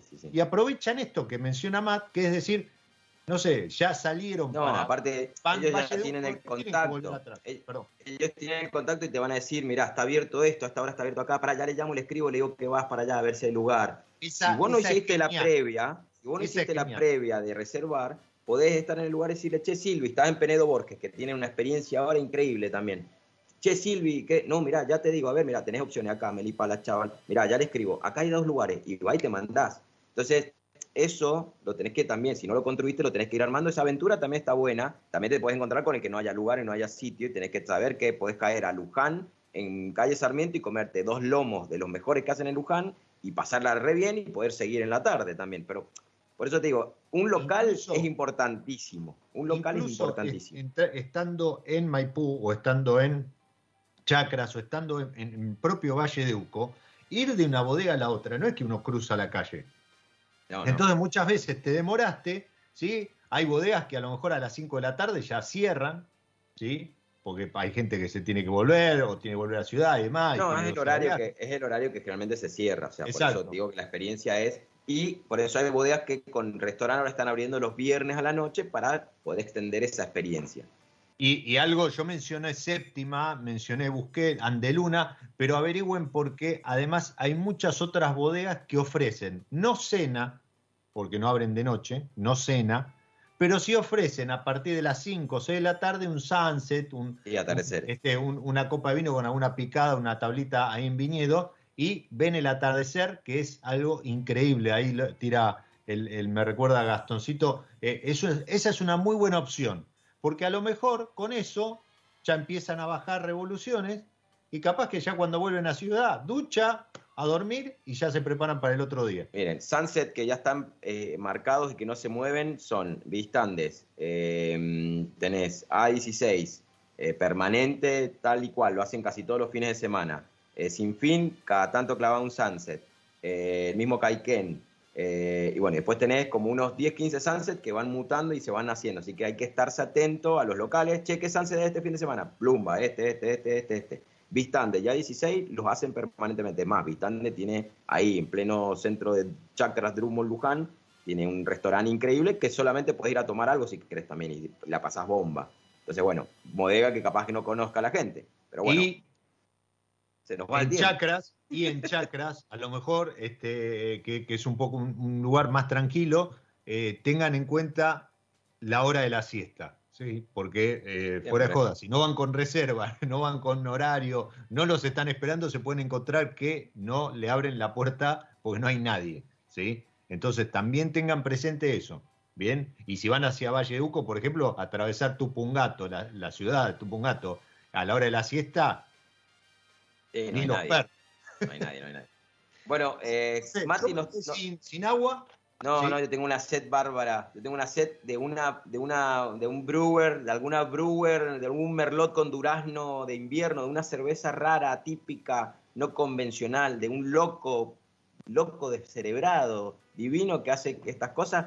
Es más, creo que lo tenemos ahora en vino, vino el mundo. Así que yo me voy corriendo porque quiero descortar esa cerveza. Yo también. Yo también, antes, Hernán, lean los que están en, eh, YouTube, los que están escuchando a través de www.radiomonk.com.ar o en la aplicación de Radio Monk, en la semana después con tiempo, vayan al canal de YouTube y, repasen el chat, porque se fueron tirando muchas cosas lindas. Por ejemplo, Hernán confirma esto de la siesta, ¿sí? se quedó afuera de Wine Circo. Y Hernán te está apurando, dice que te reserves, ¿sabes? que taches el 8 y el 9 de noviembre, porque seguramente ande por ahí visitando bodega y te va a usar de guía. Así que, gente, como decimos siempre, Mati, Mati, nuestro operador estrella, nos, este, deleita con algo de buena música. Hacemos una pausita, 3, 4, 5 minutitos cambiamos el mate, la infusión, este, el, desayuno por algo un poquito más fuerte y ya volvemos para recorrer el mundo de la mano de algún loco que se prende.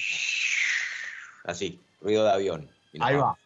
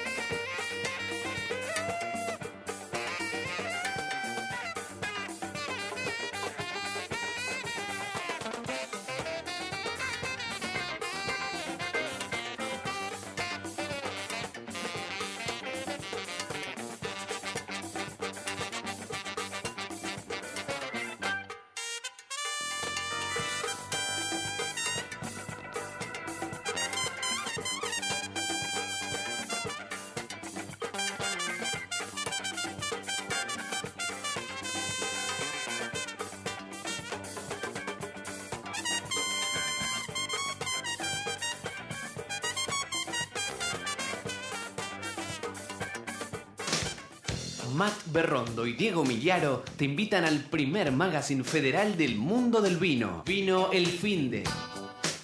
Sábados, de 10 a 12. En Radio Monk.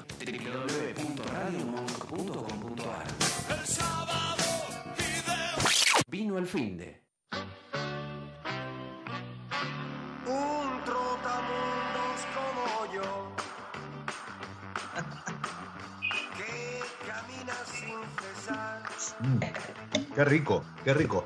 A ver, gente, primero, muy buena la música, como siempre, de, de Mati, que hoy no- nos deleitó con The Pass and Brothers and the Buffalo Express, Luz and Juicy. Muy, muy buen tema. Pero eh, yo creo que el tema este de, tirar tips y demás, a medida que se vayan abriendo, votado o no, seguramente lo vayamos este, retomando, pero además estén atentos a Vino a la Carta, estén atentos a mi lado B, estén atentos a, las redes, tanto de Matt como la mía, a la página y, y a, la partecita de esa agenda que metemos cada, cada programa, porque ahí siempre nombramos, traemos alguna recomendación, algún lugar que eh, estuvo visitando Matt eh, en algún momento, este, en la semana. Yo, por ejemplo, hoy les tiré Danzón, Overo, lugares que van abriendo, ¿sí? se va volviendo a la normalidad y siempre tienen algo para, eh, para ofrecer. El que tiene algo para ofrecer, Matt, te, cuento a vos. Soy- te soy cuento a vos, oídos. le cuento a la gente que está del otro lado. El que tiene algo para ofrecer es el loco de Andrés Galván con su verde Bueno. vino, ese proyecto hermoso, que dedicado únicamente a vinos naturales, orgánicos y biodinámicos. Entonces, si te interesa la salud y te interesa el medio ambiente, seguramente lo que te interese lo tiene verde vino para acompañar tu almuerzo, tu, tu momento de relax, tu, tu copa para acompañar, obviamente, vino el fin de. ¿Dónde lo conseguís? verdevino.com.ar. Verdevino.com.ar o arroba verdevino en Instagram, ¿sí? Y si no, como siempre digo, ¿no? El, el WhatsApp verde para, para tu, tu deleite, que es más 54 911 30 45 41 07 más 54 911 30 45 41 07 ¿Y por qué te menciono el 54 911? Porque el envío a todo el país es sin cargo. Sin cargo. ¿Sí? Y aparte ahora, ahora está retomando el temita del naranjo de San Nicolás y, y- y estuvo presentando cosas de, de Les Astronauts y siempre tiene alguna novedad como para seguirlo en redes y prenderse en la movida de verde vino que tiene eh, para ofrecer a- al que está del otro lado, ¿sí? al que está iniciándose en el mundo de este, este nicho de, de vinos verdes. ¿sí? Hablando de nichos, y ahora que volvimos de este, de este bloque largo que sí son los tips, qué nicho lindo el de las cervezas y el vino, las cervezas hechas al estilo champenois. Yo, la verdad, ya me estoy incorporando fan número uno. Yo creo que le tenemos que dar con pasaporte en mano. Yo dije Bélgica en algún momento, nos reímos porque me dijeron, no, Bélgica no, Dinamarca, flaco. Dinamarca. Ponete las pilas, claro, ponete las pilas, Dinamarca. Aparte, no, no solo Dinamarca, sino que otra persona me corrigió y me dijo, no, no está en México, está en, el, está en la meca de lo que todo brewer o que todo ha- hacedor de cerveza, en el lugar en el que todo le gustaría estar. Así que están como todos los hacedores de cerveza de ahí, de, de este mundillo que nos vamos a, a meter ahora, nos vamos ahí a zambullir. Yo me reconozco, me reconozco que de un tiempo a esta parte me, me- me- me abrí de, de lo que es la cerveza, eh, pe- siempre pensando a lo mejor más en la industrializada, ¿sí? que no, no digo Bueno. que sea mala y demás, es otro estilo. Pero Aquí estoy yo para traerte de vuelta.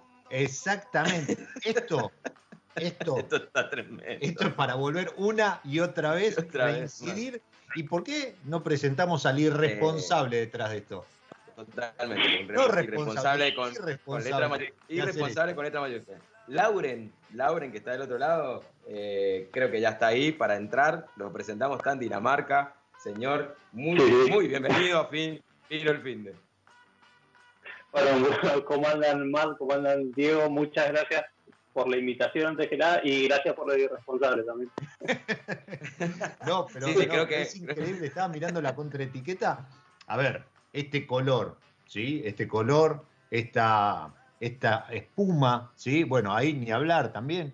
Eh, claro, tiene su motivo. Y yo doy vuelta la, la contra y, y- y miro y, y habla de eh, criada en barricas de roble americano. Pero además habla este, clarificada por método champenois. Entonces uno dice, pará, ¿de qué, qué- qué es? ¿No, no estabas tomando cerveza? ¿Cómo es esto de las barricas, método champenois y demás? Como para empezar la charla eh, contándonos qué es esta eh, originaria que estoy tomando yo y ahí Matt acompaña la Estoy- charla con... No sé, esto lo va a decir bien La Coupe de Tap. eh, Laure. La Coupe de Tap. Cup de Tap, que es uno de los blends que hacemos en, en la cervecería. Blend es, como... Sí, sí, también blendeamos. Sí, no, no, pará. Cervecería y blendería. Arroba cervecería tut, con doble U y con T final. Exactamente. Cervecería TU, UT. Exactamente. Está bueno porque mm, eh, tienen como las dos, eh, como casi los dos extremos de lo que es todo el rango de cerveza que hacemos. Eh, Diego está tomando como lo más entry level, que, que no solamente es criado, todas las cervezas nuestras son criadas en madera, pero además tienen una fermentación láctica corta. Y ya después lo que está tomando Matt es una cerveza sour de fermentación espontánea que está blendeada con cerveza añejada. Entonces, como casi las dos puntas. Sí, a ver, te iba a decir, se, se siente, si bien se siente mucho más el amargor, en esta en particularmente, es bastante similar. Si, uno viene acostumbrado, eh, su paladar cervecero está más acostumbrado a lo industrializado, y de vuelta, no puede sea este, malo o, sea un defecto, pero industrializado en el sentido a, grandes volúmenes, bueno, la, cerveza que uno compra muchas veces en el supermercado, esta pega un salto en cuanto a calidad, en cuanto a estructura en boca, pero sí es verdad que es muy suave, tiene más acento, acentuado el amargor, pero entre este, Ujú. esta, esta malo que, que- que mencionabas, ¿sí? que, que le da cierta cremosidad, acompaña una burbuja, una, una burbuja, una espuma que también redondea. Entonces, el amargor es como queda envuelto, ¿sí? Y pasa de largo por la boca. Realmente muy, muy rica. Y esto además viene en 750, tapa corona, ¿sí? Claro. Eh, realizamos el- lo que es método Champenois, es al pie de la letra de cómo es la, la refermentación en botella y el, el método tradicional. O sea, es una sobrecarbonatación con 24 gramos de azúcar por litro mm, de huelle o, o de gorg eh, que hacemos eh, después del paso por pupitre. Eso se respeta tal, tal cual. Entonces, eh, eh, eh, el tipo de cerveza que hacemos nosotros necesita como esa, el método Champenois, más allá de la refermentación en botella que te aporta mucha más complejidad, el método Champenois siempre es como, como un impulso para lo que es la tomabilidad, porque es una botella grande, entonces tiene que ser una, una cerveza que tenga una buena tomabilidad y el método Champenois, cuando uno trabaja con perfiles como un poco más salvajes, de lo que son las fermentaciones espontáneas, o eso el método Champenois siempre es como un impulso, un extra, que te ayuda a que la cerveza tenga tomabilidad. Qué lindo, qué lindo. Yo y si nos vamos... leyendo- esta- yo, pará, es- vos estás en Buenos Aires, yo estoy en Mendoza, sí. estoy con una sour, una sour Exacto, de... eso te iba a decir. sour Acá es como que invierno. estamos en la entrada de, de, Bueno, de- no. de al mundo de la cerveza eh, eh, exacto. Ahí que tenemos, Mirá. porque es otro color, otra cosa. No, no, sour de invierno, sour posta, o sea, sour posta, 7 volumen de alcohol, una, una elegancia en la acidez, todo lo que están tomando, estas cosas lindas, con una acidez refrescante, equilibrada en boca, bien hecha, bien lograda, esto pero entra como, como piña en la boca. Lo, lo loco es que después tiene, tiene de, de, de de- o sea, pero est- estallidos y, y- y detalles muy, muy subliminales del durazno, pero de, de estas cervezas pasándose a una roja con algo de caramelo, pero muy sutil, porque la acidez hace que todo eso se barra y cuando volvés a entrar te quede un poquito en el medio boca y se vuelve a barrer. Y decís, quiero tomar, Ujú. esto es muy peligroso, Laura, esto es hiper mega peligroso. porque te queda una reminiscencia de un caramelito chiquito en el medio, y pero se, después se va. Entonces lo querés volver a sentir con el próximo trago, y la verdad que esto es, eh, bueno, tiene base, contalo vos, esto es Berlot, tiene un blend de una añada, 2019, 2020. Tal cual. Nosotros, como para hacer un, para, para comentar qué, qué es lo que hacemos eh, en la cervecería, nosotros estamos en, en Rodeo del Medio y la, la idea nuestra es de, eh, que esto, es- esto el- con vos creo que lo, lo- lo hablamos más un poco, el tema del concepto de terroir es el del vino, que en el tema de la cerveza, a ver, en el vino está como muy, muy de la mano de lo que es los suelos eh, y, y bueno, y, y todo eso, los perfiles, eh, cómo se trasladan a la planta y cómo uno, como lo puede tratar de potenciar eso o maximizar. En cambio, en el tema de la cerveza, eh, por ejemplo, la cebada de los lúpulos, es, como que todos compramos los mismos insumos en los mismos lugares, si se quiere. Es como que la zona de acá de Argentina, de lo que es Santa Fe, Bahía Blanca, eh, todos compramos ahí, o lo que es eh, maltas eh, importadas también de Alemania, de Bélgica. Entonces es como más difícil trasladar ese concepto de, de, de terror. Claro. Nosotros, ¿qué es lo que hacemos? ¿Qué es lo que, para, para solidificar este concepto de terror propio, qué es lo que hacemos? Más allá de, nosotros usamos eh, un montón de frutas de, de, la zona, de Rodeo del Medio. Todas las uvas eh, y todas las frutas, nosotros hacemos cerveza con ciruela, durazno, cereza, eh, sandía también, todo lo que consigamos. Eh, más allá de tratar de usar la, la fruta de, de, la zona, ¿sí? Eh, también usamos agua de pozo, que es de rodeo del medio, y también con esto de lo que, a ver, esto es lo que va como un poquitito más del concepto francés de terroir, que no es solamente lo técnico, sino es, es solamente como la gente, es, es, es las técnicas, eh, no, no es solamente un perfil de suelo, sino es que como más cultural, es como más eh, es como más comunitario. El, el, viene por el tema comunitario barra cultural, el tema de lo que es eh, terroir. El, ter el terroir. Eh, exacto. Nosotros, por ejemplo, también no trabajamos con control de temperatura en la cervecería, entonces solamente elaboramos en la época entre marzo y septiembre, octubre, eh, y el resto del, bueno, el resto del, del, del, tiempo nos dedicamos obviamente las ventas todo el año y está bueno tener como todo bien sectorizado porque en febrero empieza la cosecha, febrero y marzo se cosecha full, eh, después se elabora en todo lo que es invierno, se elabora a tres manos y después pasa como en la parte de las ventas que son en el verano, la, la, la, es como la época fuerte. Eh, entonces como que nos podemos concentrar, tampoco somos mucha gente en la cervecería, entonces como que esto también nos permite concentrar. Saluda a Joel ahí, que, me, que, lo encontré ahí. ¿Cómo, cómo? Saluda a Joel, un, un, el negro, un personaje lindo ahí. Ah, trabajando. un crack el negro. Sí, sí, sí un crack el negro. Eh, que también es de, él es de, de ahí, de, de, de, una de las mejores adquisiciones de la cervecería. Pero lo loco es que, y... para Lauren, vos, vos, estás contando de una elaboración que nos vamos a meter un poco después porque yo veo Under, Onis, Originaria, li, Liberalia, uh -huh. Sama y un poquito, bueno, esta, la, la Coupe de Tat que no está ahí. Pero vos estás sí. ahora en Dinamarca. Estás haciendo cerveza también en Dinamarca. O sea, que, yo, iba, yo iba a comentar hace un rato. Esto, o sea, porque. Porque dijo, estamos, estamos en rodeo del medio. Estamos. bueno, mi corazón está en Rodeo del Medio. Están, están, trabajando en Rodeo del Medio mientras yo estoy en Dinamarca.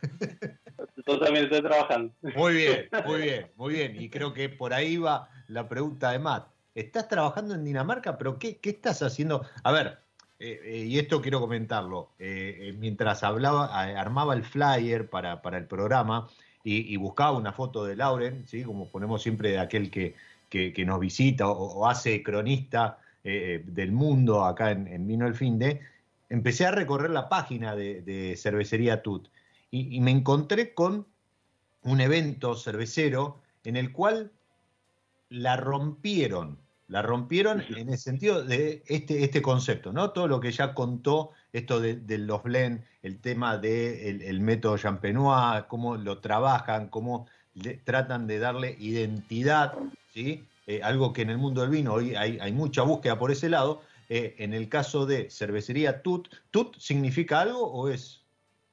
Sí, TUT deriva de, eh, es en idioma huarpe, es el, el número 4. Eh, en, en, idioma huarpe es por los cuatro ingredientes básicos de la cerveza que es agua, malta, lúpulo y levadura.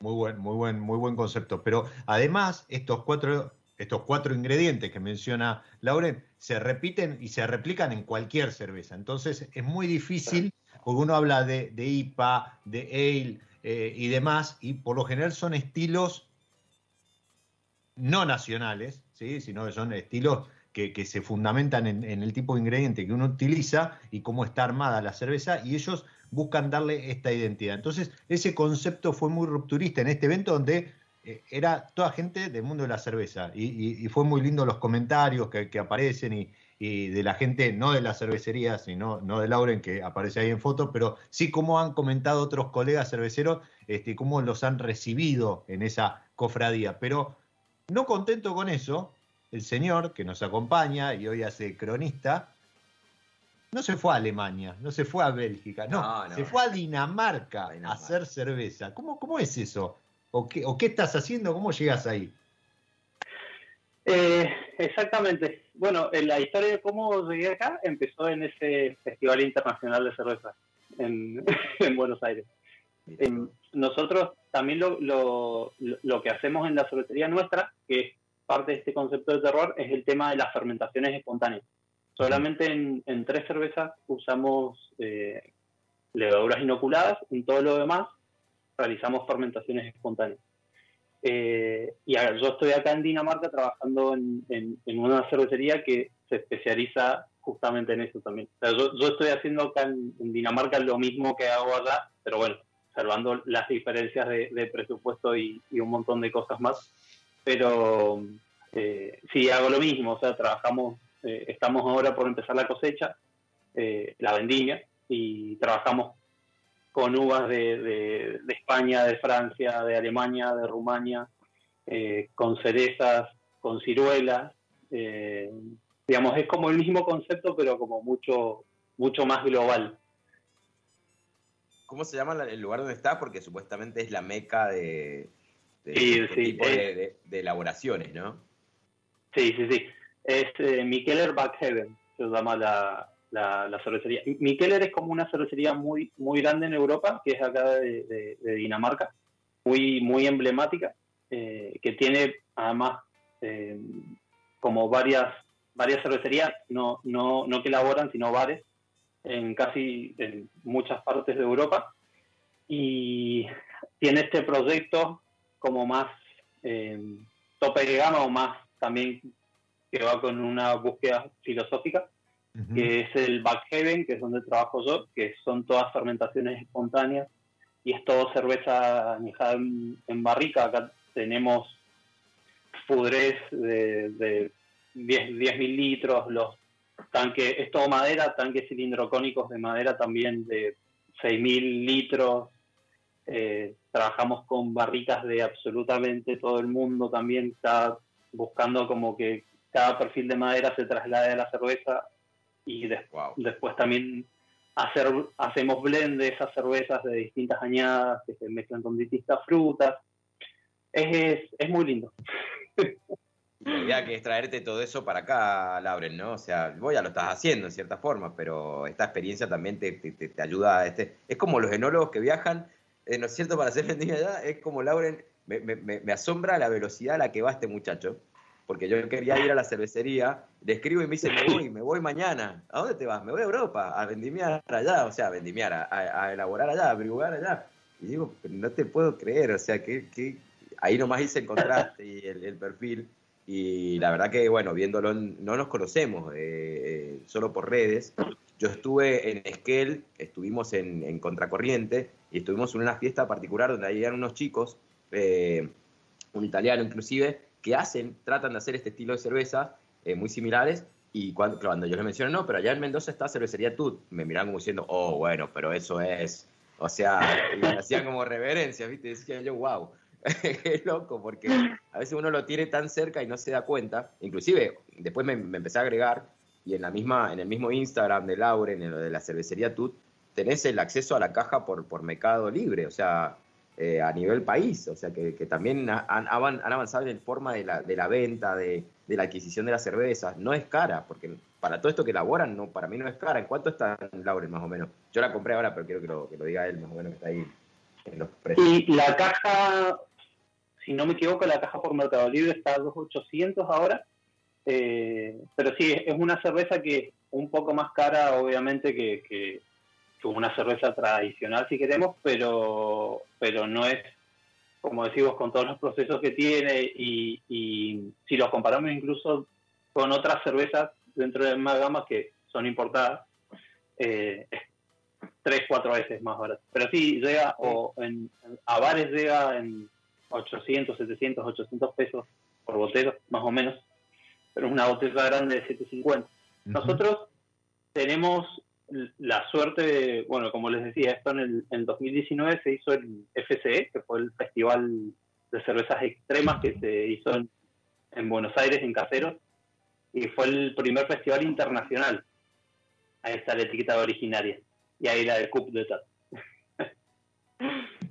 eh, y nosotros eh, somos como, tenemos la, la, suerte de que siempre hemos sido muy respaldados tanto por colegas como por, el, por consumidores y tenemos una presencia bastante importante en Buenos Aires.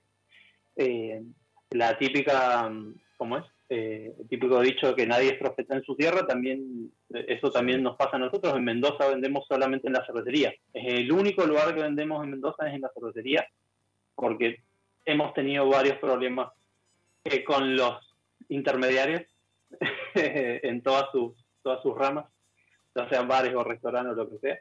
Eh, así que decidimos cortar por Rosario y Mendoza. Eh, en época, generalmente en época de vendimia, hacemos como tap rooms, que le decimos que, que abrimos como si fuera un, un resto dos veces al mes, una o dos veces al mes. Es como el mismo concepto de las bodegas que tienen un menú por pasos que, con cerveza. Bueno, nosotros hacemos algo parecido. Eh, tratamos de no esnovizarlo tanto y nada más que queremos que sea una propuesta que sea accesible para absolutamente todo el mundo, así que la idea, la idea es que prueben las cervezas, no, no hacernos millonarios. Eh, entonces en Vendimia tenemos esto y además también con las eh, visitas guiadas y en, el veranito tenemos como muchas, muchas más propuestas, obviamente. Yo te, te, quería preguntar, antes agradecerle a, Guille y a, Cristian que eh, gestionaron para que me pudiese encontrar con esta originaria.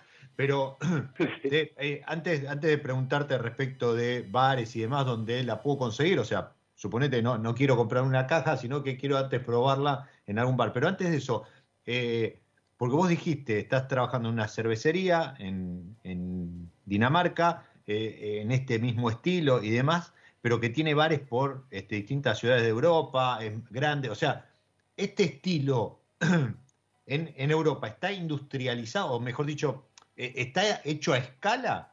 O sea, ¿qué cantidad de litros elaboran eh, eh, esta, elabora esta cervecería donde estás trabajando? Para tomar distancia de lo que sucede en Argentina con eh, proyectos como el tuyo, ¿no? Perfecto.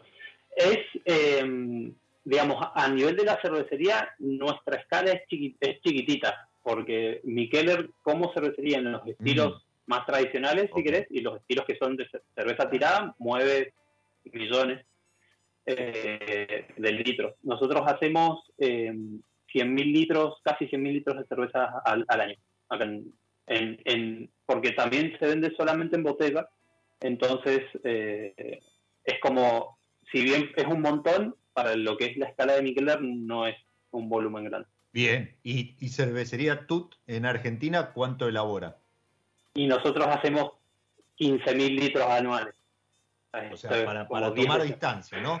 Pero así todo, así todo, sí, sí, sí. en cuanto a calidad, estilo, perfil y demás, estamos hablando del mismo, ¿sí? Está bueno esto que vos decís, o sea, no es que Michele hace toda su cerveza en este estilo y esos millones de litros, no. O sea, eso es no. más el estilo tradicional, ¿sí? Será, no uh -huh. sé, una Golden, una IPA o, o, o más lo, lo, que uno este, encuentra en, en, en, un supermercado. Ahora, este estilo solamente 100.000 y para tomar distancia lo que es el proyecto de ustedes en Argentina, están en 15.000 litros. Y ahora sí la segunda, Exacto. la segunda, Exactamente. La segunda parte que te decía, bueno, y si yo, por ejemplo, en Mendoza me quiero tomar en un bar, ¿no? No quiero comprar porque este, no, no tengo lugar donde eh, ponerla, o prefiero primero este, ver qué estilo o cuál me gusta y quiero probarlas. Y, y no quiero esperar a lo mejor a estos room taps que, que arman para vendimia o, o en Buenos Aires mismo en eh, lugares donde la puedo conseguir. En bar, ¿no? Quiero decir, este, en, en carta. Sí, eh, nosotros en Mendoza la... En eh, mi casa. Vendemos solamente en la casa, exactamente. Ah, la cerveza se consigue solamente en la Está Está bien, perfecto. O sea, lo, de los intermediarios Eh, incluye a eh, bares o, o cervecería. Exactamente. Sí, sí, Perfecto. sí, sí, Entonces, sí, En el exactamente. territorio de Mendoza, únicamente a través de la página. La Pero Buenos Aires, pero en Perfecto. Buenos Aires que está un poquito más desplayada, sí, de, de- creo que ya tienen ahí salida, ¿no? Al consumidor Sí, final en- un en Buen- bar. Sí, en Buenos Aires nosotros tenemos en nuestra propia distribución, incluso tenemos, bueno, Cristian y Guille eh, son, eh, son parte del equipo nuestro de cervecería TUT, esos son los que nos hacen la, el- la logística, digamos, allá en, allá en Buenos Aires. En, en Buenos Aires sí tenemos la suerte de estar en un montón de lugares porque hay un montón de lugares que son especializados en, en este tipo de cerveza y el también el público está acostumbrado a pagar este tipo de cervezas un poco y no solo ese tipo de cervezas sino otro tipo de cervezas pero está acostumbrado a pagar eh, un poco más. Para que se den una idea y saliendo de lo, lo que hago yo pero por ejemplo una buena Neipa que es un estilo que está muy de moda en todos lados. En Buenos Aires por ejemplo en, en Desarmadero eh, ahí en, en, Palermo eh, está en 400 pesos más o menos la copa debe estar ni siquiera la pinta es, es la copa La copa. eso en Mendoza por un montón de factores eh, que si quieren lo podemos discutir no no o sea creo que en Mendoza la pinta más cara que puedes llegar a conseguir son 200 pesos la pinta de, de lo Claro. que sea eh, entonces, en, en Buenos Aires nos es mucho más fácil llegar al, al público nuestro, eh, que los bares sean como totalmente receptivos a lo que hacemos, entiendan qué es lo que hacemos y más, sobre todo cuando se trata de, cervezas de perfiles un poco más salvajes, más raros, más ácidos. Eh, el, a ver, el bar o el intermediario es como fundamental porque es el que yo puedo tratar de hacer de, las redes sociales, desde mi cervecería, un montón de- de acciones para, para explicar qué es lo que hago, pero el, el bar también es, es, es el que está cara a cara con el cliente. Entonces el bar es, es, un, es un eslabón importantísimo en lo que es cómo vender algo, eh, explicar qué es lo que se está hablando, por qué algo sale más caro eh, que la media. Y bueno, eso acá en Mendoza es como muy, muy, muy... Allá en Mendoza. Se entiende, se entiende. Se entiende el, el- el Entendidísimo. concepto Sí, y, no, no, a ver, y- y también son decisiones de negocio, ¿no? Sí, y uno, tenés- uno sabe el producto que hace, dónde, dónde eh, lo encuentra acorde, dónde se lo trata bien, dónde se lo cuida y dónde puede eh, em, recibir el, el trato o la recepción, como vos decías, a de acuerdo a la calidad de lo que está entregando. Entonces, nada, son, son decisiones y se respetan totalmente. Y además hay que tener en cuenta que, que por sí los productos eh, son, son totalmente no convencionales, o sea, para el consumidor habitual. Entonces hay que entenderlo, Sí, hay que leerlo. Eh, el que estoy tomando yo contra el que estás tomando vos, Diego, son, son dos cosas diferentes. Y bueno, ¿qué diferencia tiene esto con una cerveza? Y, se da mucho en, en gente como nosotros, que estas cositas nos atrapan muchísimo. A mí me da un hambre esta cerveza. Yo le digo que, cumple a rajatabla la razón de ser. O sea, ya quiero frutos secos, ya quiero sushi, ya quiero una pizza, ya quiero algo, ¿me entendés? Que acompañe unos gnocchi, no sé. Algo que acompañe esta, esta cerveza que me ha dado un apetito tremoraz. Pero voraz, me lo aceleró. No, es que aparte ya estamos acá en Buenos Aires, ya estamos en las 12 del mediodía y, Y lamentablemente este, se, se nos fue el, No fue el vino el fin de... No, no. Pero yo lo que quería comentar es que si, si no sucede esto que mencionabas vos, Lauren, respecto al precio, dónde lo coloco, demás, eh, y, y no es porque haya que saber de cerveza o haya que entenderla, No, no, sino no. simplemente caes en la de, ah, bueno, pero no me puedes cobrar una cervecita 400 pesos, por decir algo, ¿sí? Entonces, para evitar eso está perfectamente la, decisión bien tomada. Yo lo único que puedo decir es que hacía mucho que no tomaba cerveza, este, me, me encantó, ¿sí? No, no, no soy de cerveza negra y demás, no soy de ce- cerveza artesanal, pero tiene un perfil muy agradable, muy buen paso por boca, bien cremosa, este, la acidez, el amargor, más que la acidez, el amargor pasa muy bien y como dice Matt, muy, muy gastronómica, así que bienvenida cervecería Tut a mi lado B también. Bienvenida a Cervecería Toda a nuestras vidas, básicamente. ¿No? Así es, así es. Seguramente, seguramente eh, te volvamos a molestar para hacer otra entrada, para charlar un poquito de cómo es el laburo dentro de la cervecería, cómo, cómo es tu trabajo ahí en Dinamarca, pero además para entender también todo el proceso, ¿sí? Cómo se seleccionan los productos, cómo es la relación con proveedores y demás, porque me parece que, que está bueno también este, compartir eso que para los que estamos muy metidos en el mundo del vino es como, ah, bueno, hacen cerveza, estos hippies, no, sé qué. Estos hipsters.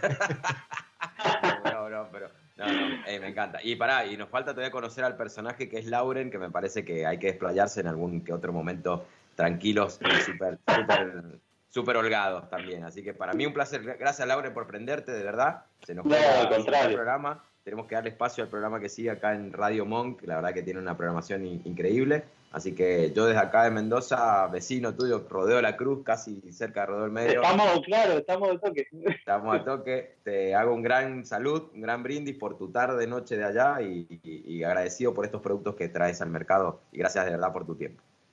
La verdad, muy, buen, muy buen laburo. Muchas gracias a ustedes, en serio, porque cualquier, eh, o sea, a mí me encanta hablar de lo que hacemos y, y, y me encanta sobre todo eh, hablar de rodeo del medio en, cualquier lugar del mundo. Qué bueno. Muchas gracias a ustedes.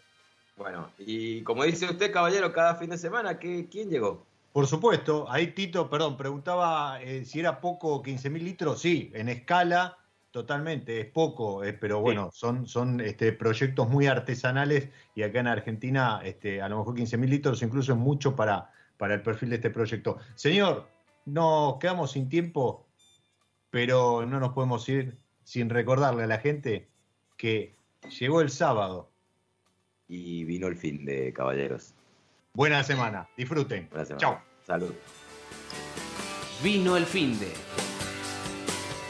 Primer magazine federal del mundo del vino.